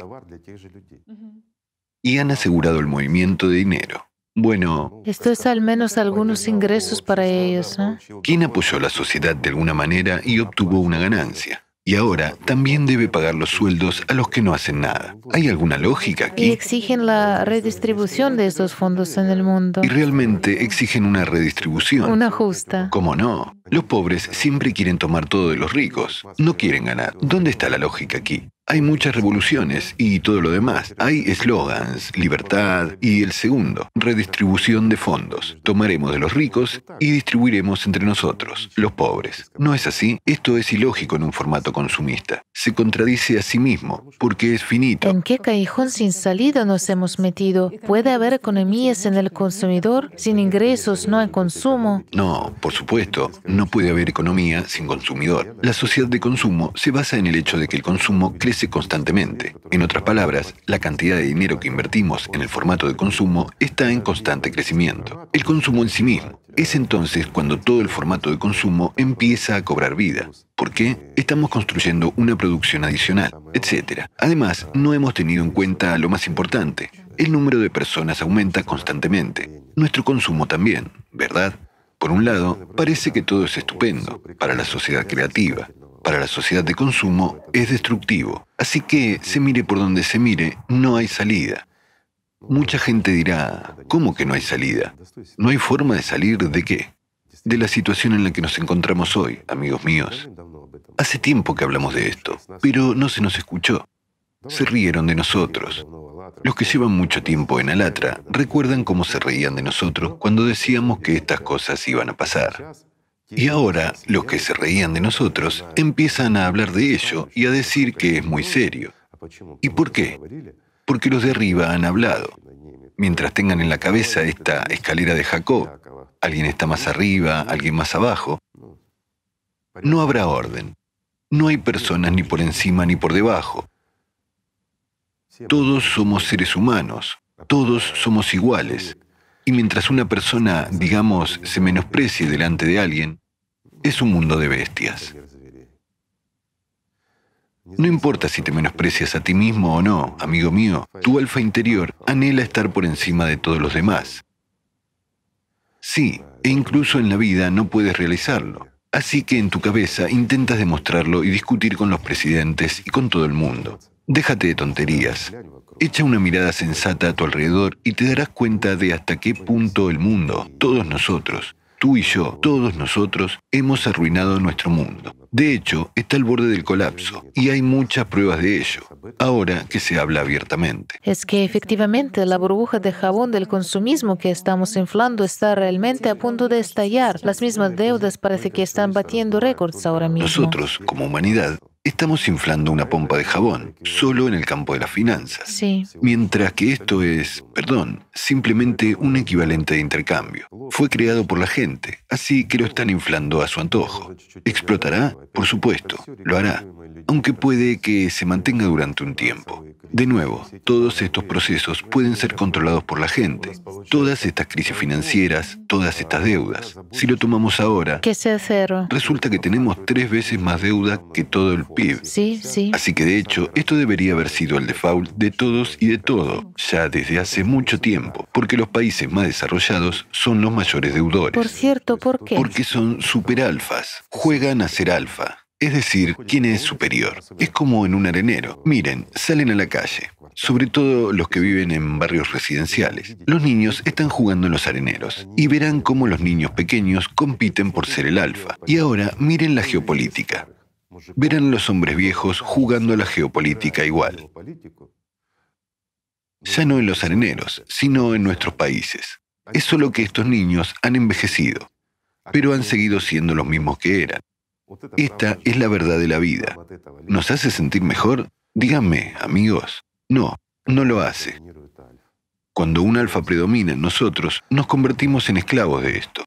Y los países no se diferencian en nada de los areneros, porque los gobiernan esos niños pequeños. Gastan todos sus esfuerzos para mantener este nivel, este estatus suyo. 100%. De nuevo, es una burbuja de jabón es inflada. el miedo a descender a un nivel inferior. Miedo a descender. Sí, nos volveremos inferiores. ¿Y por qué hay miedo? Porque vivimos de forma equivocada. Fíjese, ¿por qué han ocurrido más de 50 conflictos militares en 20 años? Porque hasta hoy, nosotros como humanidad no somos una civilización. Una civilización es un solo organismo. Como hay un solo organismo en un hormiguero, hay un organismo en una colmena. Mientras que nosotros, perdón, tenemos un hormiguero común, pero está dividido en un montón de, digamos, no vayas aquí, ve allí, aquí es mío, allí es tuyo. Bueno, esto es algo incomprensible. ¿Puede sobrevivir un hormiguero así? Una simple pregunta. No puede. ¿Por qué? Porque está dividido, mientras que, de hecho, somos los mismos animales, al igual que esas mismas hormigas y todo lo demás. ¿No es así? Lo es. Nosotros, la humanidad en su conjunto. ¿Y cuál es la ley para los animales, los insectos y todo lo demás? Es la expansión, es decir, la extensión y toma de territorios ajenos. Esto es exactamente lo que hacemos, pero lo hacemos entre nosotros. ¿Es esto una civilización si actúa así con los demás? Imagínese, las hormigas, una a la izquierda, otra a la derecha, y empiezan a quitarse cosas las unas a las otras. ¿Sobrevivirán? No, no lo harán. El síndrome de la mano ajena. O abejas que empiezan a arrastrar la miel de un panal a otro.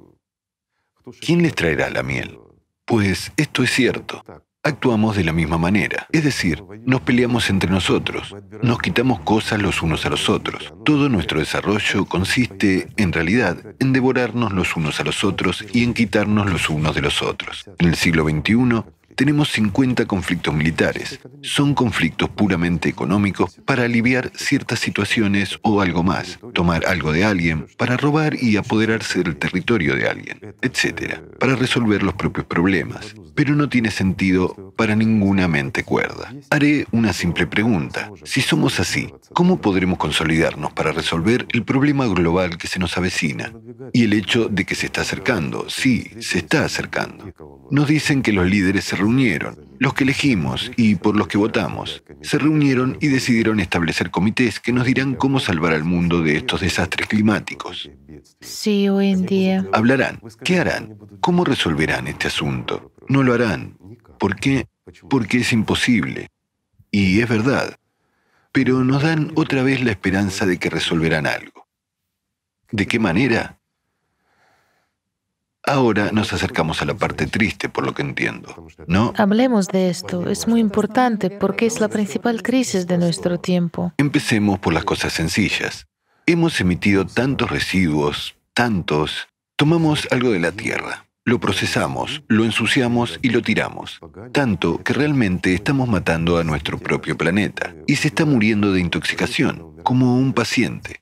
Nosotros, los humanos, nos hemos convertido en un cáncer para nuestro planeta y tenemos una masa de estas metástasis, focos, esas ciudades nuestras que hemos construido. Empecemos con cosas sencillas, para que quede claro. He mencionado ahora las ciudades. Mucha gente dice, las ciudades son realmente buenas. Sí, la urbanización se desarrolla activamente. Sí, la urbanización es maravillosa. Todos abandonaron las zonas rurales. Todo está en un solo lugar y todo es muy bueno. Hace 200 años, solo el 2% de la población vivía en las ciudades. Y era algo normal. En los años 50, 1950, había un 30%. ¿Y cuál es la cifra actual? Varía según las diferentes fuentes. La ONU dice que es del 55%, mientras que algunos expertos de la UE mencionan incluso el 84%. Varía según los distintos países, cierto. Si tomamos a toda la humanidad, los residentes urbanos son aproximadamente el 55%. En los países desarrollados, el 84% e incluso el 88%. Hemos construido megalópolis. ¿Qué es una megalópolis? Hace muy poco tiempo había dos megalópolis, digamos hace 50 o 70 años, por ejemplo. ¿Cuáles eran? Tokio y Nueva York. Sí, sí. Estas son las dos megalópolis, mientras que hoy en día, ¿cuántas hay? Más de 30 parece. Más de 30 megalópolis. Y seguimos creciendo. Esto no es simplemente... Por supuesto que no. El número de personas está aumentando mucho. El número de personas ha aumentado, sí. Tomemos el año 1927. Según las estadísticas, había 2.000 millones. En 1960 ya éramos 3.000 millones. En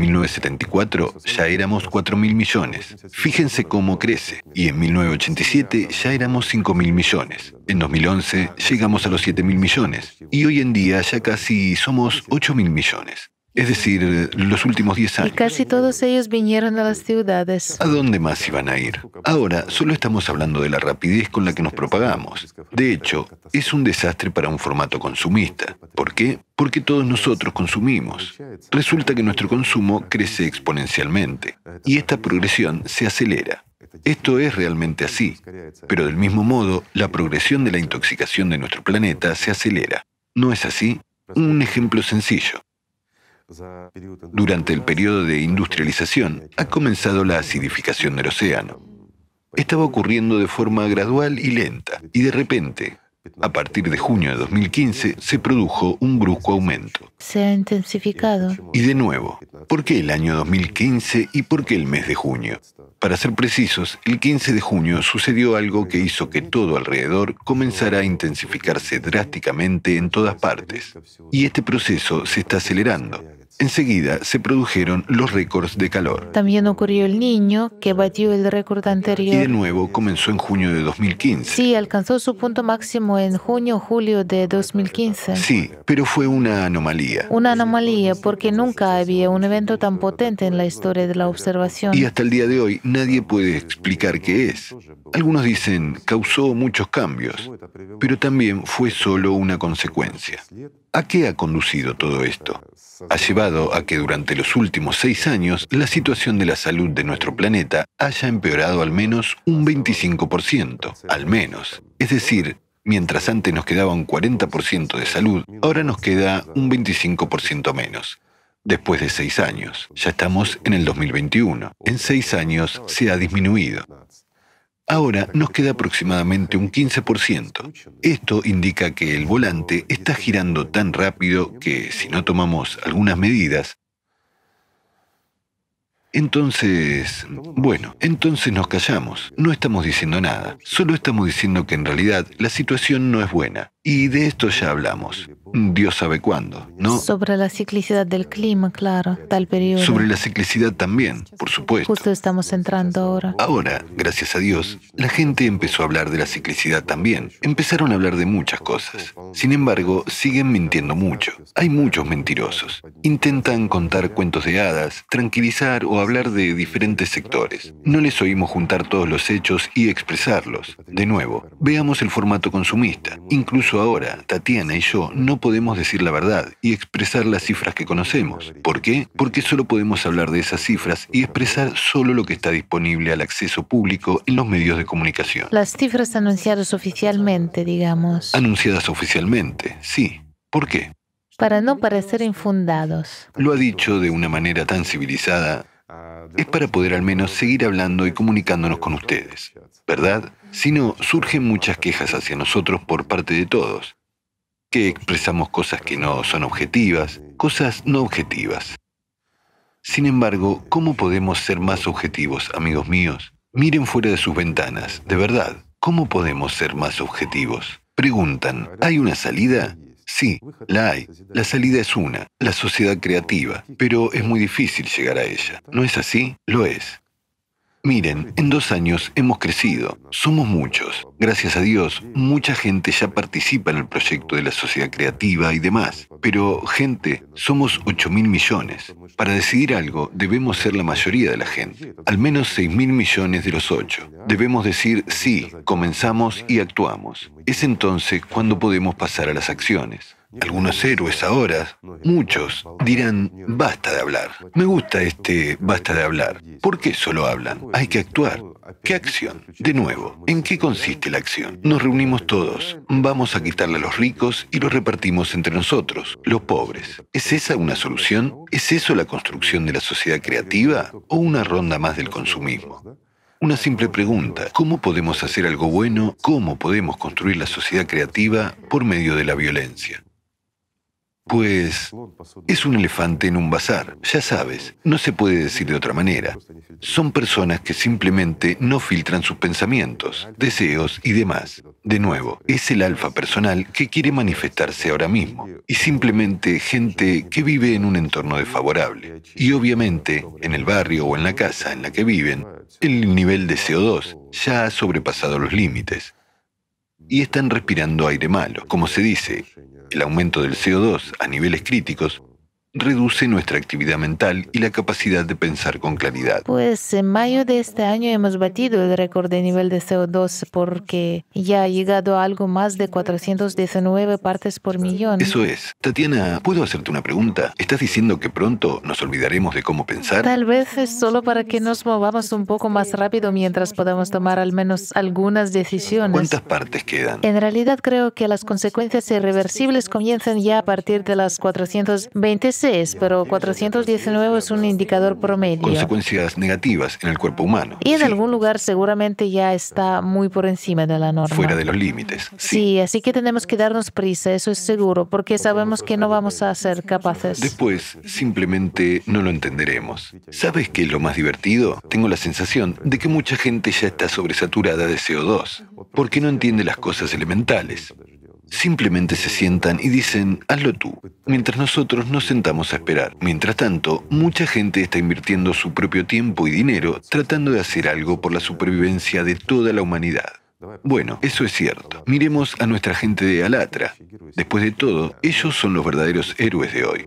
De nuevo, están bajo un estrés constante, bajo una sobrecarga constante, además de que se vierten muchas críticas sobre ellos. ¿De quién? De esos mismos holgazanes y ociosos. Y, digámoslo así, de los que se sientan en un sofá y solo critican pero no hacen nada por la gente ni harán nada. ¿Por qué? Porque... Y tenemos que admitirlo como humanidad que en realidad, debido al formato consumista, también hemos educado a cierta parte de la sociedad como parasitaria. Realmente no quieren hacer nada, ni siquiera por ellos mismos.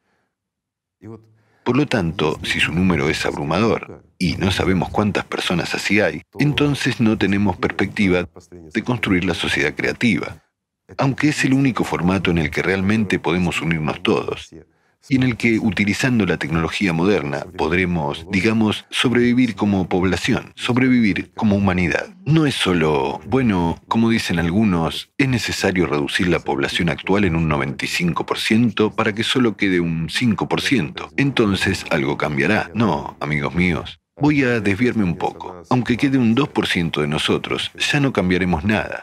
Si fuera hace 30 años, sí, la humanidad tendría 100 años, quizás incluso un poco más. En el caso de reducirnos al menos a 500 millones. Al día de hoy no se puede cambiar nada. Ya es una información seria.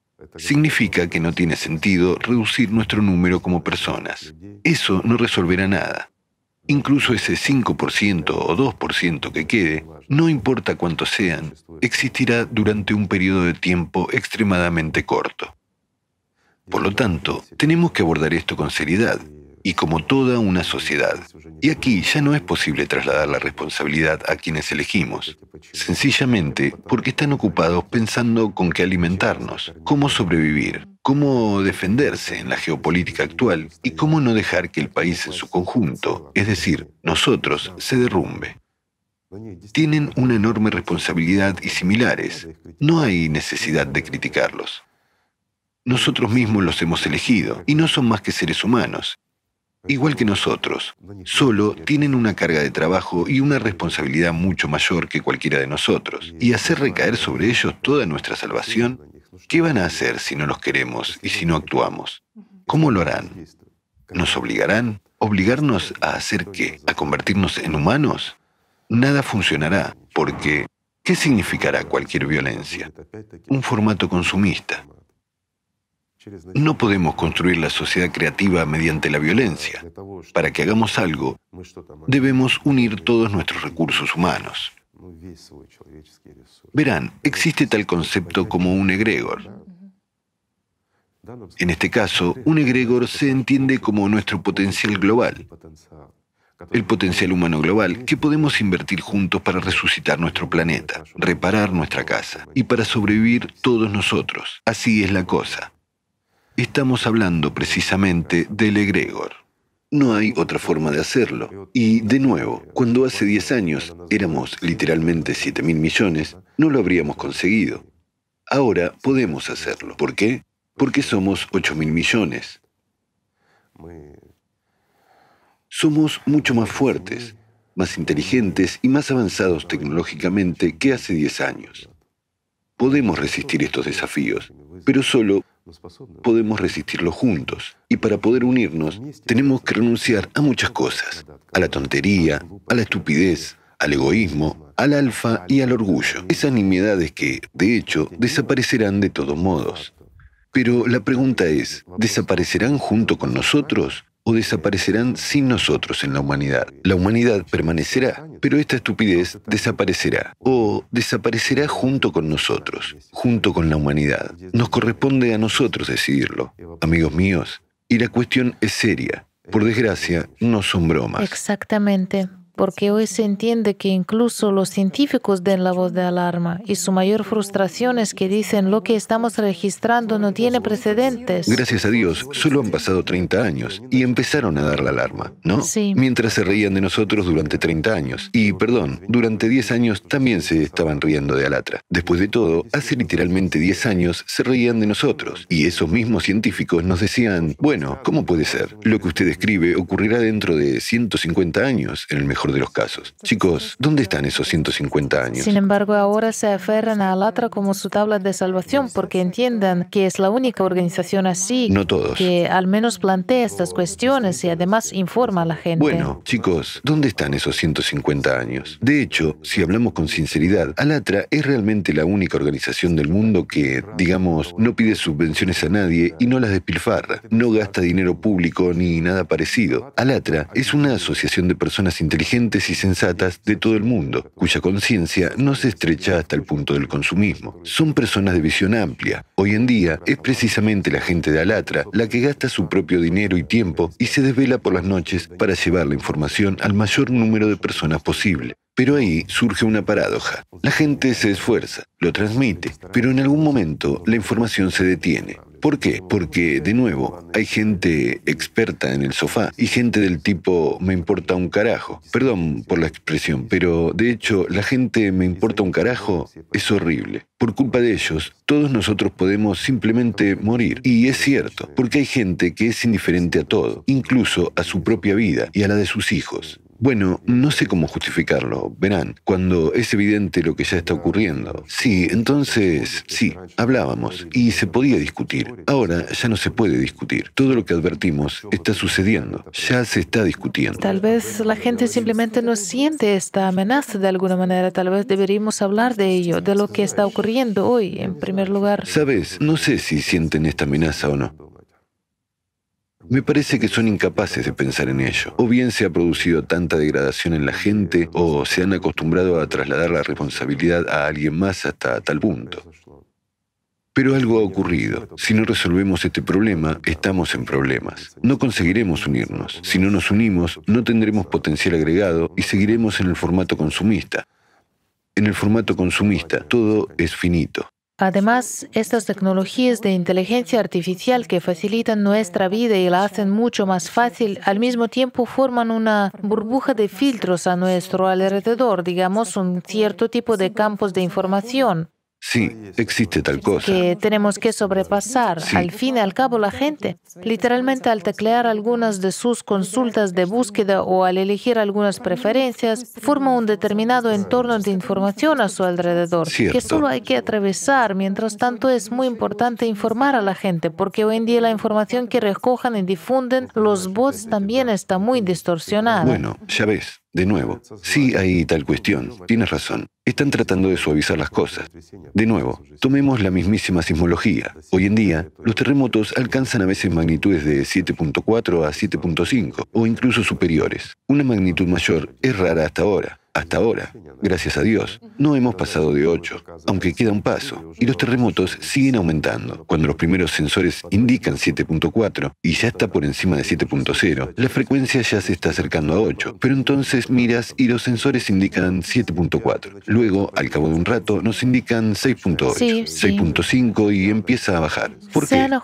Se produce un ajuste manual, y obviamente es manual. Un sensor indica los hechos, pero luego todo esto se corrige. Mucho de lo que ocurre se elimina inmediatamente o no se muestra en absoluto. ¿Por qué? Para no escandalizar a la población. Pero, amigos míos, ¿qué es mejor? ¿Decir la verdad o esperar ignorantemente a que comience la agonía de nuestro planeta? Y lo observaremos, porque en ese momento aún existiremos, aunque ya no podremos hacer nada. ¿Cuál es la forma correcta y mejor de actuar en este caso?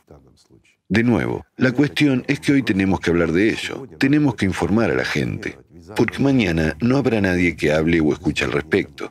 La gente no entiende las cosas sencillas. De nuevo, podrían decir que estamos exagerando. ¿No es así?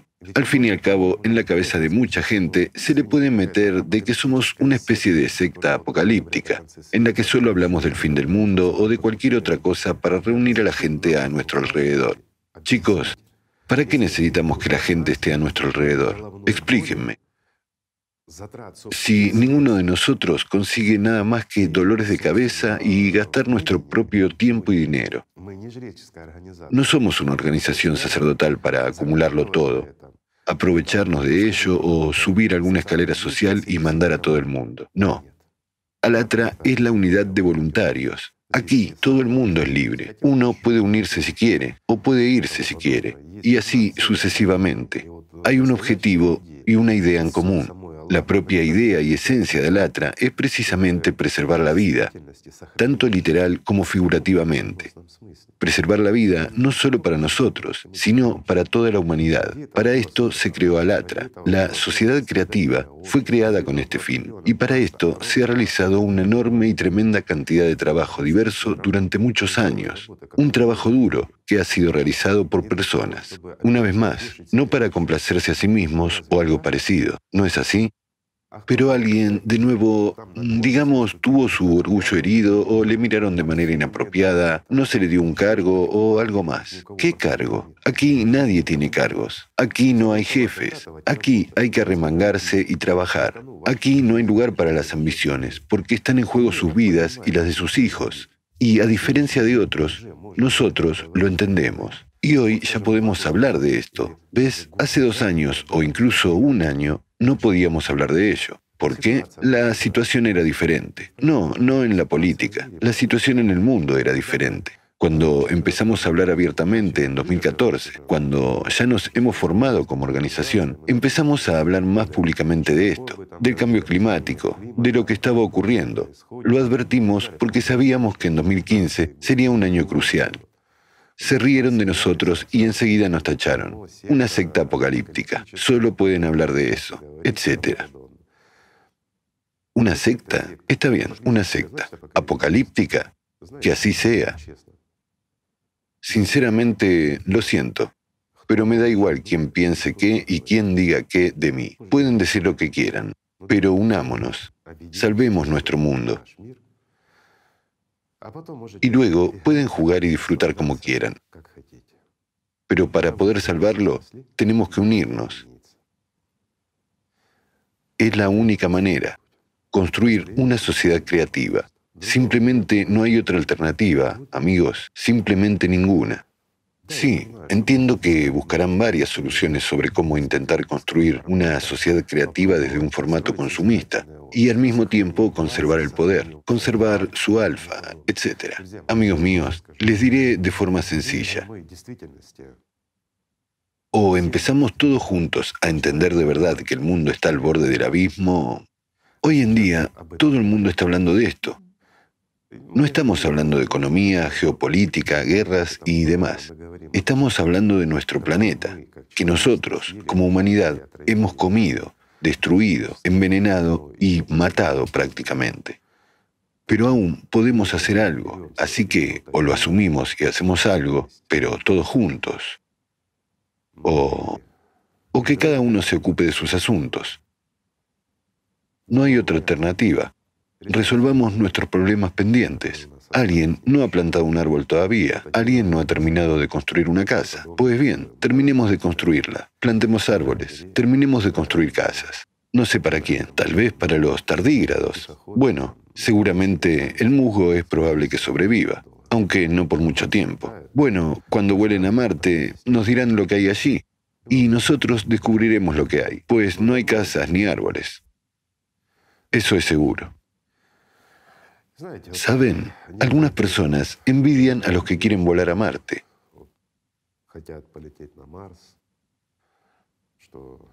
Que haya héroes que verán otro planeta, un planeta muerto, como Marte. No merece la pena envidiarlo. Pronto lo veremos todos juntos si no hacemos nada. No tenemos que volar a ninguna parte. Estamos matando nuestro planeta, nuestro propio planeta. ¿No es así? Desgraciadamente, esto es cierto. Acabamos de tocar el tema de los residuos. Es aterrador. Sí. ¿Y cuántas emisiones se generan? ¿Verdad? Sí. Es decir, como resultado de nuestras actividades. ¿Cuánto contaminamos tanto el suelo como la atmósfera? ¿Hasta qué punto todo deja de funcionar como debería? Hoy en día la contaminación atmosférica es la cuarta causa de muerte en el mundo, ya que cada cinco segundos muere alguien a causa de ella. Ahora mismo. Sí. Esto es solo por la contaminación del aire. Mientras tanto, de hecho, los asesinos que ocupan el primer lugar son el sistema cardiovascular y los demás. ¿Y por qué sucede esto? ¿Cuál es su causa? El mismo cáncer, al parecer. Ese mismo cáncer. Y veamos la radiación, esos mismos rayos cósmicos que son rayos cósmicos galácticos. De nuevo, sí. Ahora Tatiana toca otro tema muy interesante. Así, amigos, podemos hablar hasta infinito de lo que hemos hecho. De nuevo, la radiación cósmica que tiene lugar, el debilitamiento del campo magnético en un 9%, que ni me da, simplemente un 9%. Y la anomalía del Atlántico Sur. Exactamente. Ahí se debilita un cuarto más y ella sigue extendiéndose. En 2034 llegará al hemisferio según las previsiones. Y los científicos ya dicen oficialmente que para 2034 llegará a todo el hemisferio y será imposible seguir viviendo allí. ¿Por qué? Porque habrá mucha Miren, no somos nosotros los que decimos esto, no nosotros, los sectarios. Son sus científicos los que lo dicen. Amigos, no me dirijo a ustedes, las personas de Alatra. Perdónenme, amigos míos. Me dirijo a nuestros críticos, a los que se sientan en el sofá y dicen, ¿qué nos están contando? No somos nosotros quienes les decimos. Se lo dicen sus científicos. Piénsenlo. En 2034, la mitad del planeta empezará a migrar al otro hemisferio. ¿Será una migración pacífica? ¿Están ustedes preparados para ello? ¿Lo soportará el formato consumista? Una simple pregunta. Si incluso ahora muchas personas ya no tienen medios de subsistencia, la mayoría. Ese es el problema. Ni siquiera estoy hablando de la acidificación de los océanos que ya se ha producido. ¿Qué es la acidificación de los océanos? La acidificación de los océanos, para que lo entiendan, es una disminución del pH del océano. Y ya hay muchos lugares en el océano donde no se puede vivir en absoluto. Es decir, zonas muertas. Los animales del océano ya no viven allí, son zonas muertas. Ya hay bastantes y cada vez surgen más.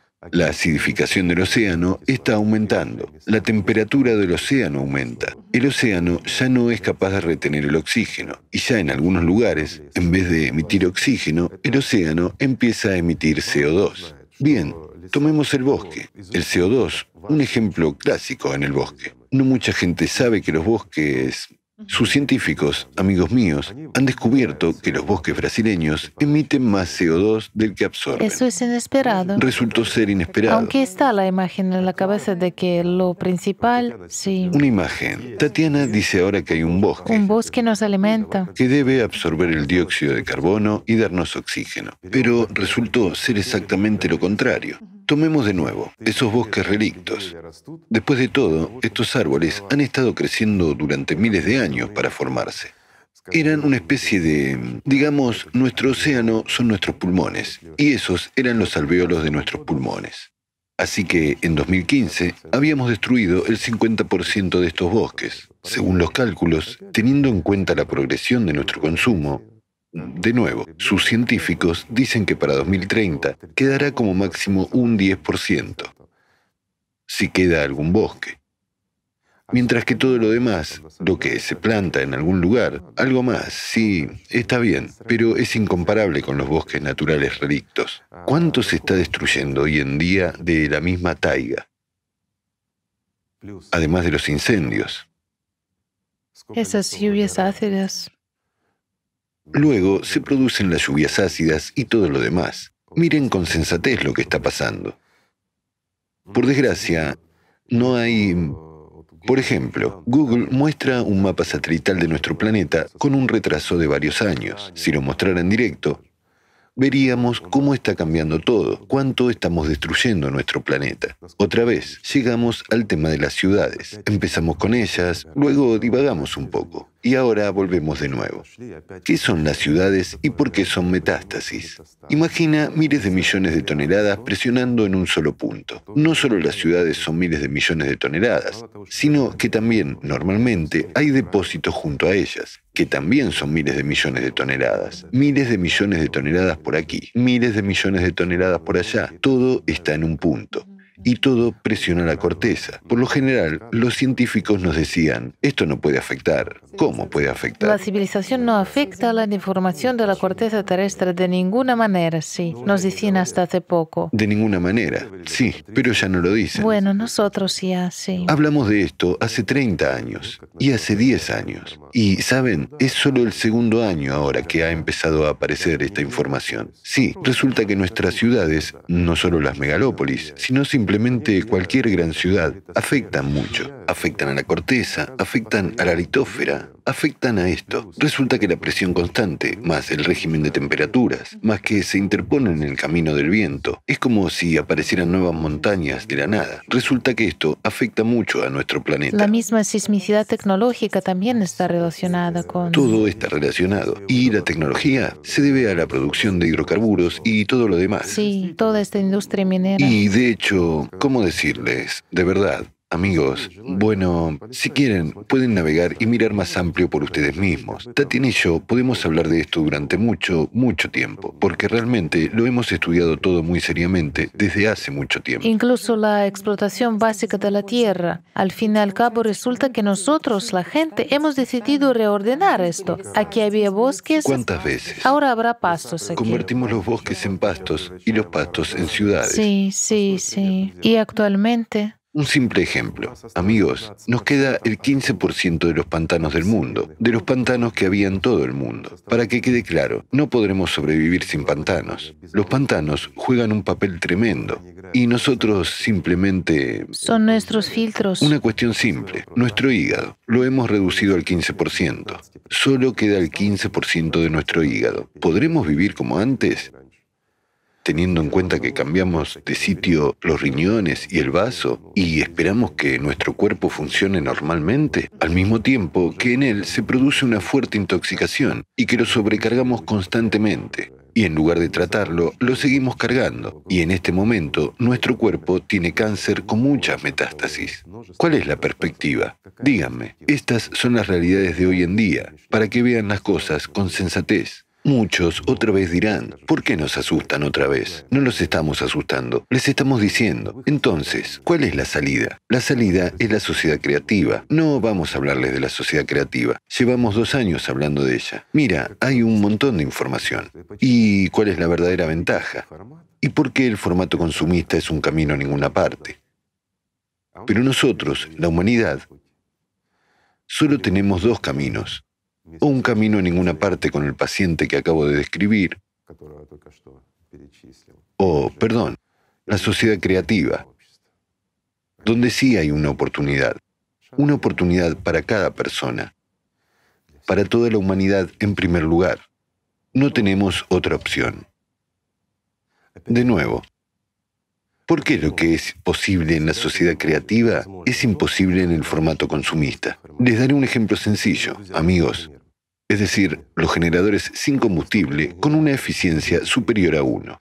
Muchos han oído hablar de ellos, muchos los conocen, etc. Ya no es ciencia ficción, ya los tienen en Estados Unidos. Sin embargo, no los venden, simplemente venden la electricidad que generan y son los únicos que pueden fabricarlos. Esto no significa que les acaban de inventar, siempre han existido, casi siempre, al menos desde hace 100 años. Esto es solo para dejarlo claro. Así que imagina que introducimos estos generadores sin combustible. Es muy conveniente. Imagina que tienes un pequeño aparato en casa y que abastece completamente, digamos, tu casa. Genera 150 kilovatios de electricidad por hora, incluyendo calefacción, aire acondicionado y otros servicios. Eso es genial, ¿no? O una unidad de 50 kilovatios para tu apartamento. Es conveniente. Lo es. Sí es conveniente. Todo el mundo estará de acuerdo en que es conveniente. La gente dice, sería estupendo que existieran. Chicos, siempre han existido y siguen existiendo. No hay ningún problema con ellos. ¿Sabes cuál es el problema? Con su vida. Si introducimos los GSC ahora,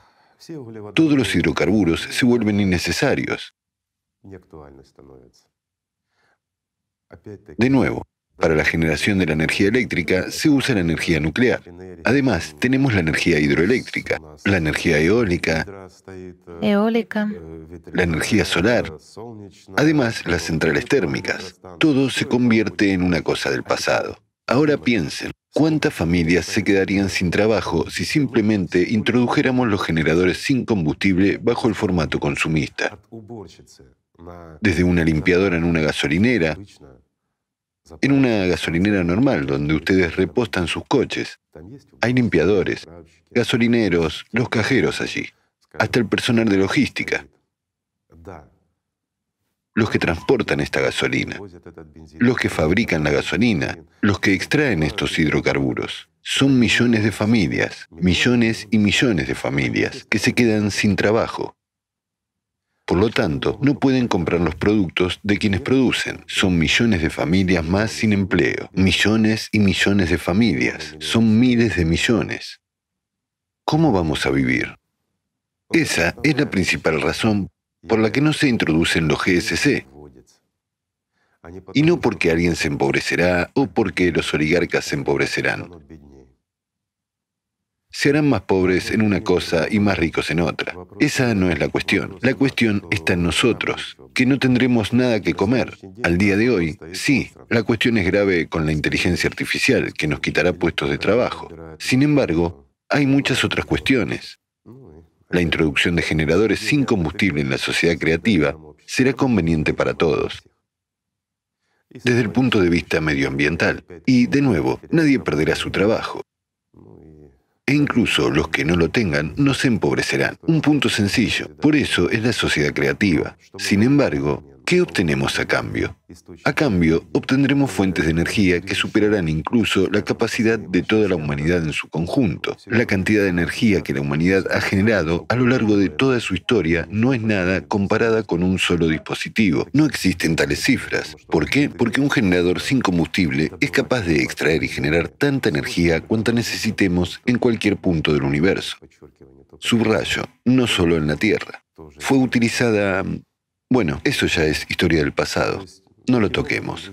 Así que, amigos, resulta que lo que es conveniente y favorable en la sociedad creativa es fatalmente peligroso en el formato consumista. Pero para construirla necesitamos unirnos todos,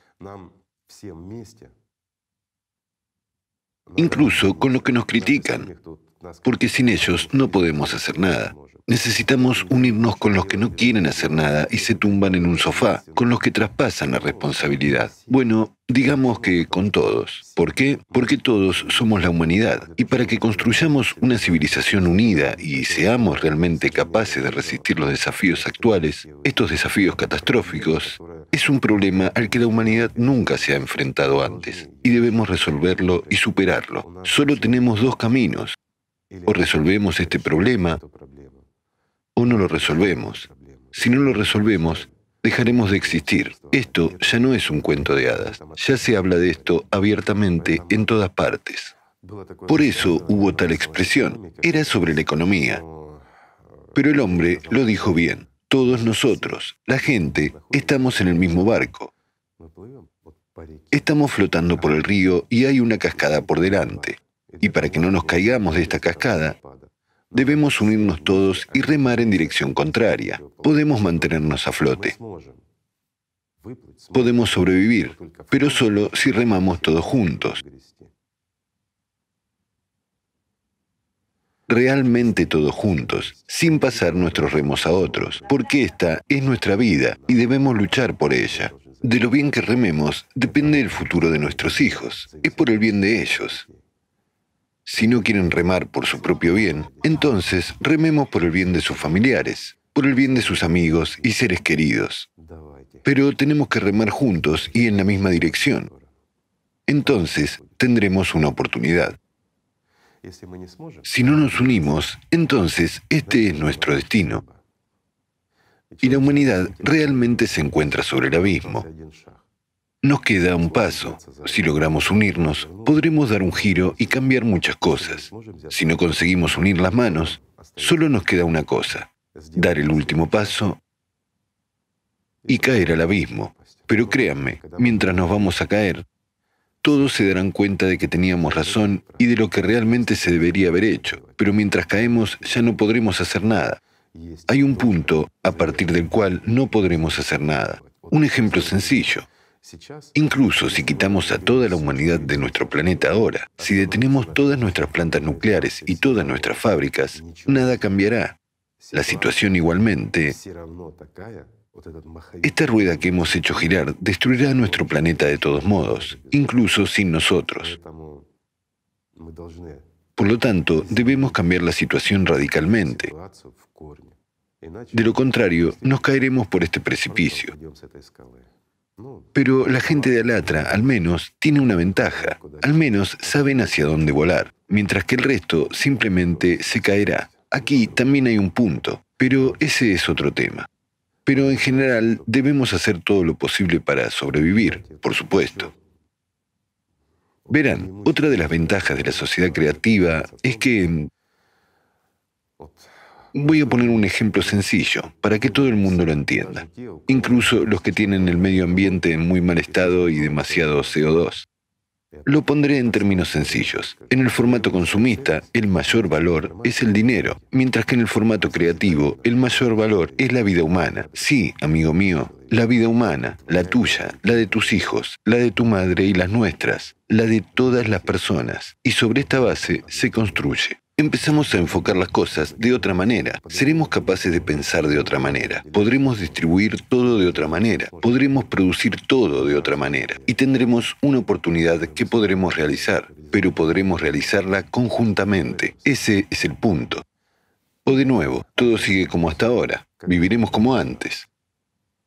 Después de todo, el sol sigue brillando. Cuando sales a la calle, el cielo es azul y la hierba es verde.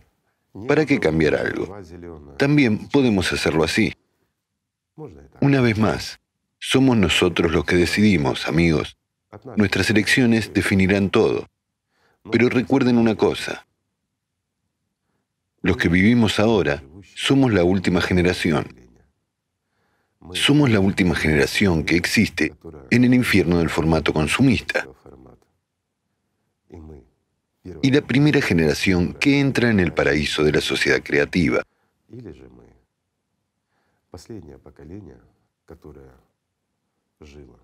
O somos la última generación que vivió en el paraíso del formato consumista y entrará en el infierno de esa realidad que nos espera mañana en el mismo formato consumista. Depende de nosotros decidir quiénes seremos, amigos. ¿Saben lo que me gustaría decir? Que en el futuro, sea cual sea el curso de los acontecimientos, sea cual sea el camino que elijamos, no habrá ni pobres ni ricos entre nosotros. Todos seremos iguales. Pero en un caso habrá un mundo maravilloso, mientras que en el otro caso todos seremos igualados por el destino que determinaremos. Exactamente nosotros, nosotros mismos, por nuestra indiferencia e inacción y todos seremos iguales. Depende de nosotros elegir y decidir qué camino seguir. La elección es nuestra, pero la elección es de cada uno. Si no transmitimos esto y no despertamos a toda la humanidad, no resolveremos nada. No podremos hacerlo por nosotros mismos. Para que podamos, digamos, navegar por nuestro río en nuestro barco, escapando de esa cascada, debemos remar todos juntos. Esto es importante. El tiempo del egocentrismo ha pasado. Es el momento de unirse. Es un momento maravilloso. Es el momento de que cada persona madure y trate su vida con responsabilidad. Es el momento de elegir quién eres, un humano o un animal. Si eres un humano, entonces eres parte de toda nuestra civilización, de toda la humanidad. Pero si eres un animal, sin ti también nos convertiremos en animales, y la elección es de cada uno. Quién ser y si vamos a vivir o no, como en el clásico ser o no ser. Y esta elección la hace ahora todo el mundo, cada uno de nosotros. O no la hace. Pero el resultado será según nuestra elección, según la elección de cada uno de nosotros, y será inevitable. Esto sucederá lo queramos o no, y ahora la gente ya habla de esto abiertamente. Al menos hay algo bueno. Al menos han empezado a decir la verdad un poco. Un poco. Porque todavía no dicen toda la verdad.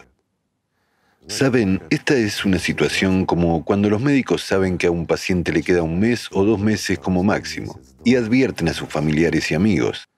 Advierten al propio paciente. Dicen, pero todavía hay una oportunidad, todavía se puede hacer algo pero el tratamiento es caro e incómodo. Sus familiares dicen, ¿para qué? En realidad parece tan fresco, todavía corre bien y todo lo demás. Y el propio paciente se contonea, diciendo, oh, se equivocan, me siento de maravilla. Esta es la situación que tenemos ahora, cuando somos enfermos terminales, pero hacemos planes para los años siguientes. Sin embargo, ¿tendremos esos años? Esa es la cuestión. Gracias a Dios, la verdad ya se está expresando porque para cambiar el mundo es necesario al menos ver este mundo. ¿Sabes qué es lo bueno? Es bueno que esta verdad ya suene no solo de nosotros, sino también de aquellos a los que la gente elige, así como de los científicos, a los que la gente considera autoridades. Lo único que nos queda es admitir que realmente nos estamos deslizando hacia un abismo y simplemente entender que este escenario negativo aún no está escrito hasta el final. Todos nosotros tenemos todavía una oportunidad de preservar esta humanidad, de preservar la vida de cada uno de nosotros. El escenario ha sido escrito, pero gracias a Dios, hasta ahora tenemos dos escenarios y estamos eligiendo entre el primero y el segundo.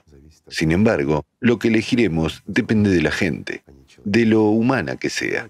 Y si tendrán, digamos, suficiente inteligencia para entender y tomar la decisión correcta. Eso ya es otra cuestión, pero ya lo veremos. En cualquier caso, el tiempo pasa volando. ¿Y saben qué es lo más divertido? El tiempo ha empezado a volar aún más rápido. El año pasado, tal y como estaba escrito en la Biblia, ¿verdad? Pero por causa de los escogidos, aquellos días serán acortados. Sí, y los días se han acortado. Hasta el día de hoy nadie puede explicar por qué. Después de todo, el globo terráqueo giraba con desaceleración, y esto cumple con todas las leyes de la física. Y de repente, el año pasado se aceleró.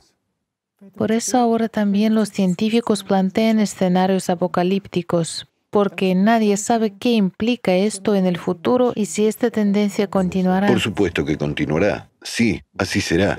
Ya no son bromas. Pero es solo una de las señales de una gran multitud de señales. ¿No es así? Ahora hay una gran cantidad de estas señales que vienen de todos lados. Mires por donde mires. Nuestro planeta ya se comporta como un consumidor, toma sin dar. Ya sabemos que el intercambio de calor se altera. El planeta es igual que nosotros. Entonces, ¿cómo se supone que se comporta? Tomamos más energía térmica de la que damos. Lo siento, pero ¿desde cuándo nosotros, la humanidad, tomamos constantemente y no damos nada? No estábamos tomando lo bueno y dando lo malo. Estábamos matando el planeta. Nosotros, ¿sabes? Hay un ejemplo, amigos. Discúlpenme, pero lo voy a dar. Nos comportamos como parásitos dentro de un perro. Lo devoramos por dentro y lo matamos con nuestras toxinas. Y cuando ya está postrado y gimiendo, ya es el fin, pero seguimos fanfarroneando y diciendo, ¿y qué? Todavía está caliente, todavía podemos comerlo. Así que ahora nosotros, la gente, estamos en la misma condición. ¿Somos realmente parásitos? No, amigos, no somos parásitos. Es solo que ahora predomina en nosotros la peor parte. Somos duales. Hay una parte peor y una parte mejor en nosotros. Ahora nuestra peor parte domina la mejor mientras que debería ser al revés, y depende de nosotros que sea así o no. Esto también es cierto, y todo el mundo lo siente y lo entiende. Solo que a veces hacemos una elección diferente, no la que necesitamos y no la que puede salvarnos, pero ha llegado el momento de decir la verdad y de hacer la verdadera elección, realmente convertirse en un héroe. La cuestión es si tendremos suficiente valor. Espero que lo tengamos, si no, ¿qué sentido tiene todo esto? ¿No es así? Ya lo veremos.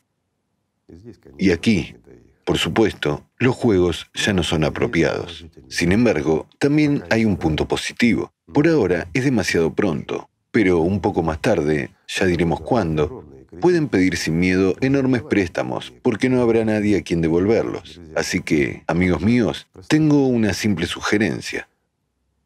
Vivamos realmente de tal manera que no nos veamos obligados a pedir préstamos no reembolsables. sabiendo de antemano que no habrá nadie a quien devolverlos. ¿Saben qué es lo malo de esto? Que tampoco habrá nadie para pagarlos. Este también es el punto. Nuestro tema es triste, Tatian. Mejor hablar de algo bueno. Pero entiendo que también hay que hablar de esto.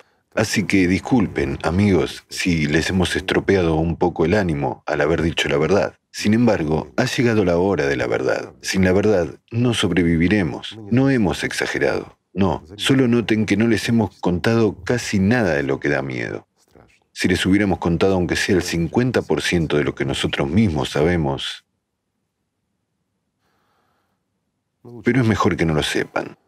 Verán, el conocimiento multiplica la pena, sobre todo cuando comprendes que hay una oportunidad, pero debido a la pereza de alguien, debido a la falta de voluntad de alguien, debido al alfa, alfa perezoso de alguien, estamos jugando, ya sabes, como en un casino. Nos estamos jugando la vida.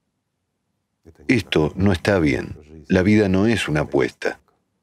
Es la vida. No hay nada más valioso, porque sin la vida todo carece de sentido. Empecemos por lo más sencillo, por lo más simple, por mirar las cosas con amplitud, por mirar razonablemente la realidad, la realidad de hoy, sin ilusiones, tal como es, y aprendamos a decirnos la verdad al menos a nosotros mismos. Entonces, esto nos estimulará, nos estimulará a enseñar esto también a los demás. Si tenemos tiempo, créanme, la vida es mucho más bella de lo que nos espera. Empecemos por lo que es sencillo, simplemente amarnos. Gracias por estar con nosotros y discúlpenos por las tristes noticias, pero esto es verdad. Gracias, Tatiana. Muchas gracias a usted, Igor Mikhailovich. Gracias también a ustedes, amigos. Gracias a todos, a los que comprenden la situación actual, a los que no duermen, a los que se esfuerzan y actúan. Muchas gracias a realmente las mejores personas de este mundo. Gracias por estar ahí y gracias por estar con nosotros. Gracias, amigos. Esperemos que mañana salga el sol como ha salido hoy y que todos lo veamos. Les deseo todo lo mejor.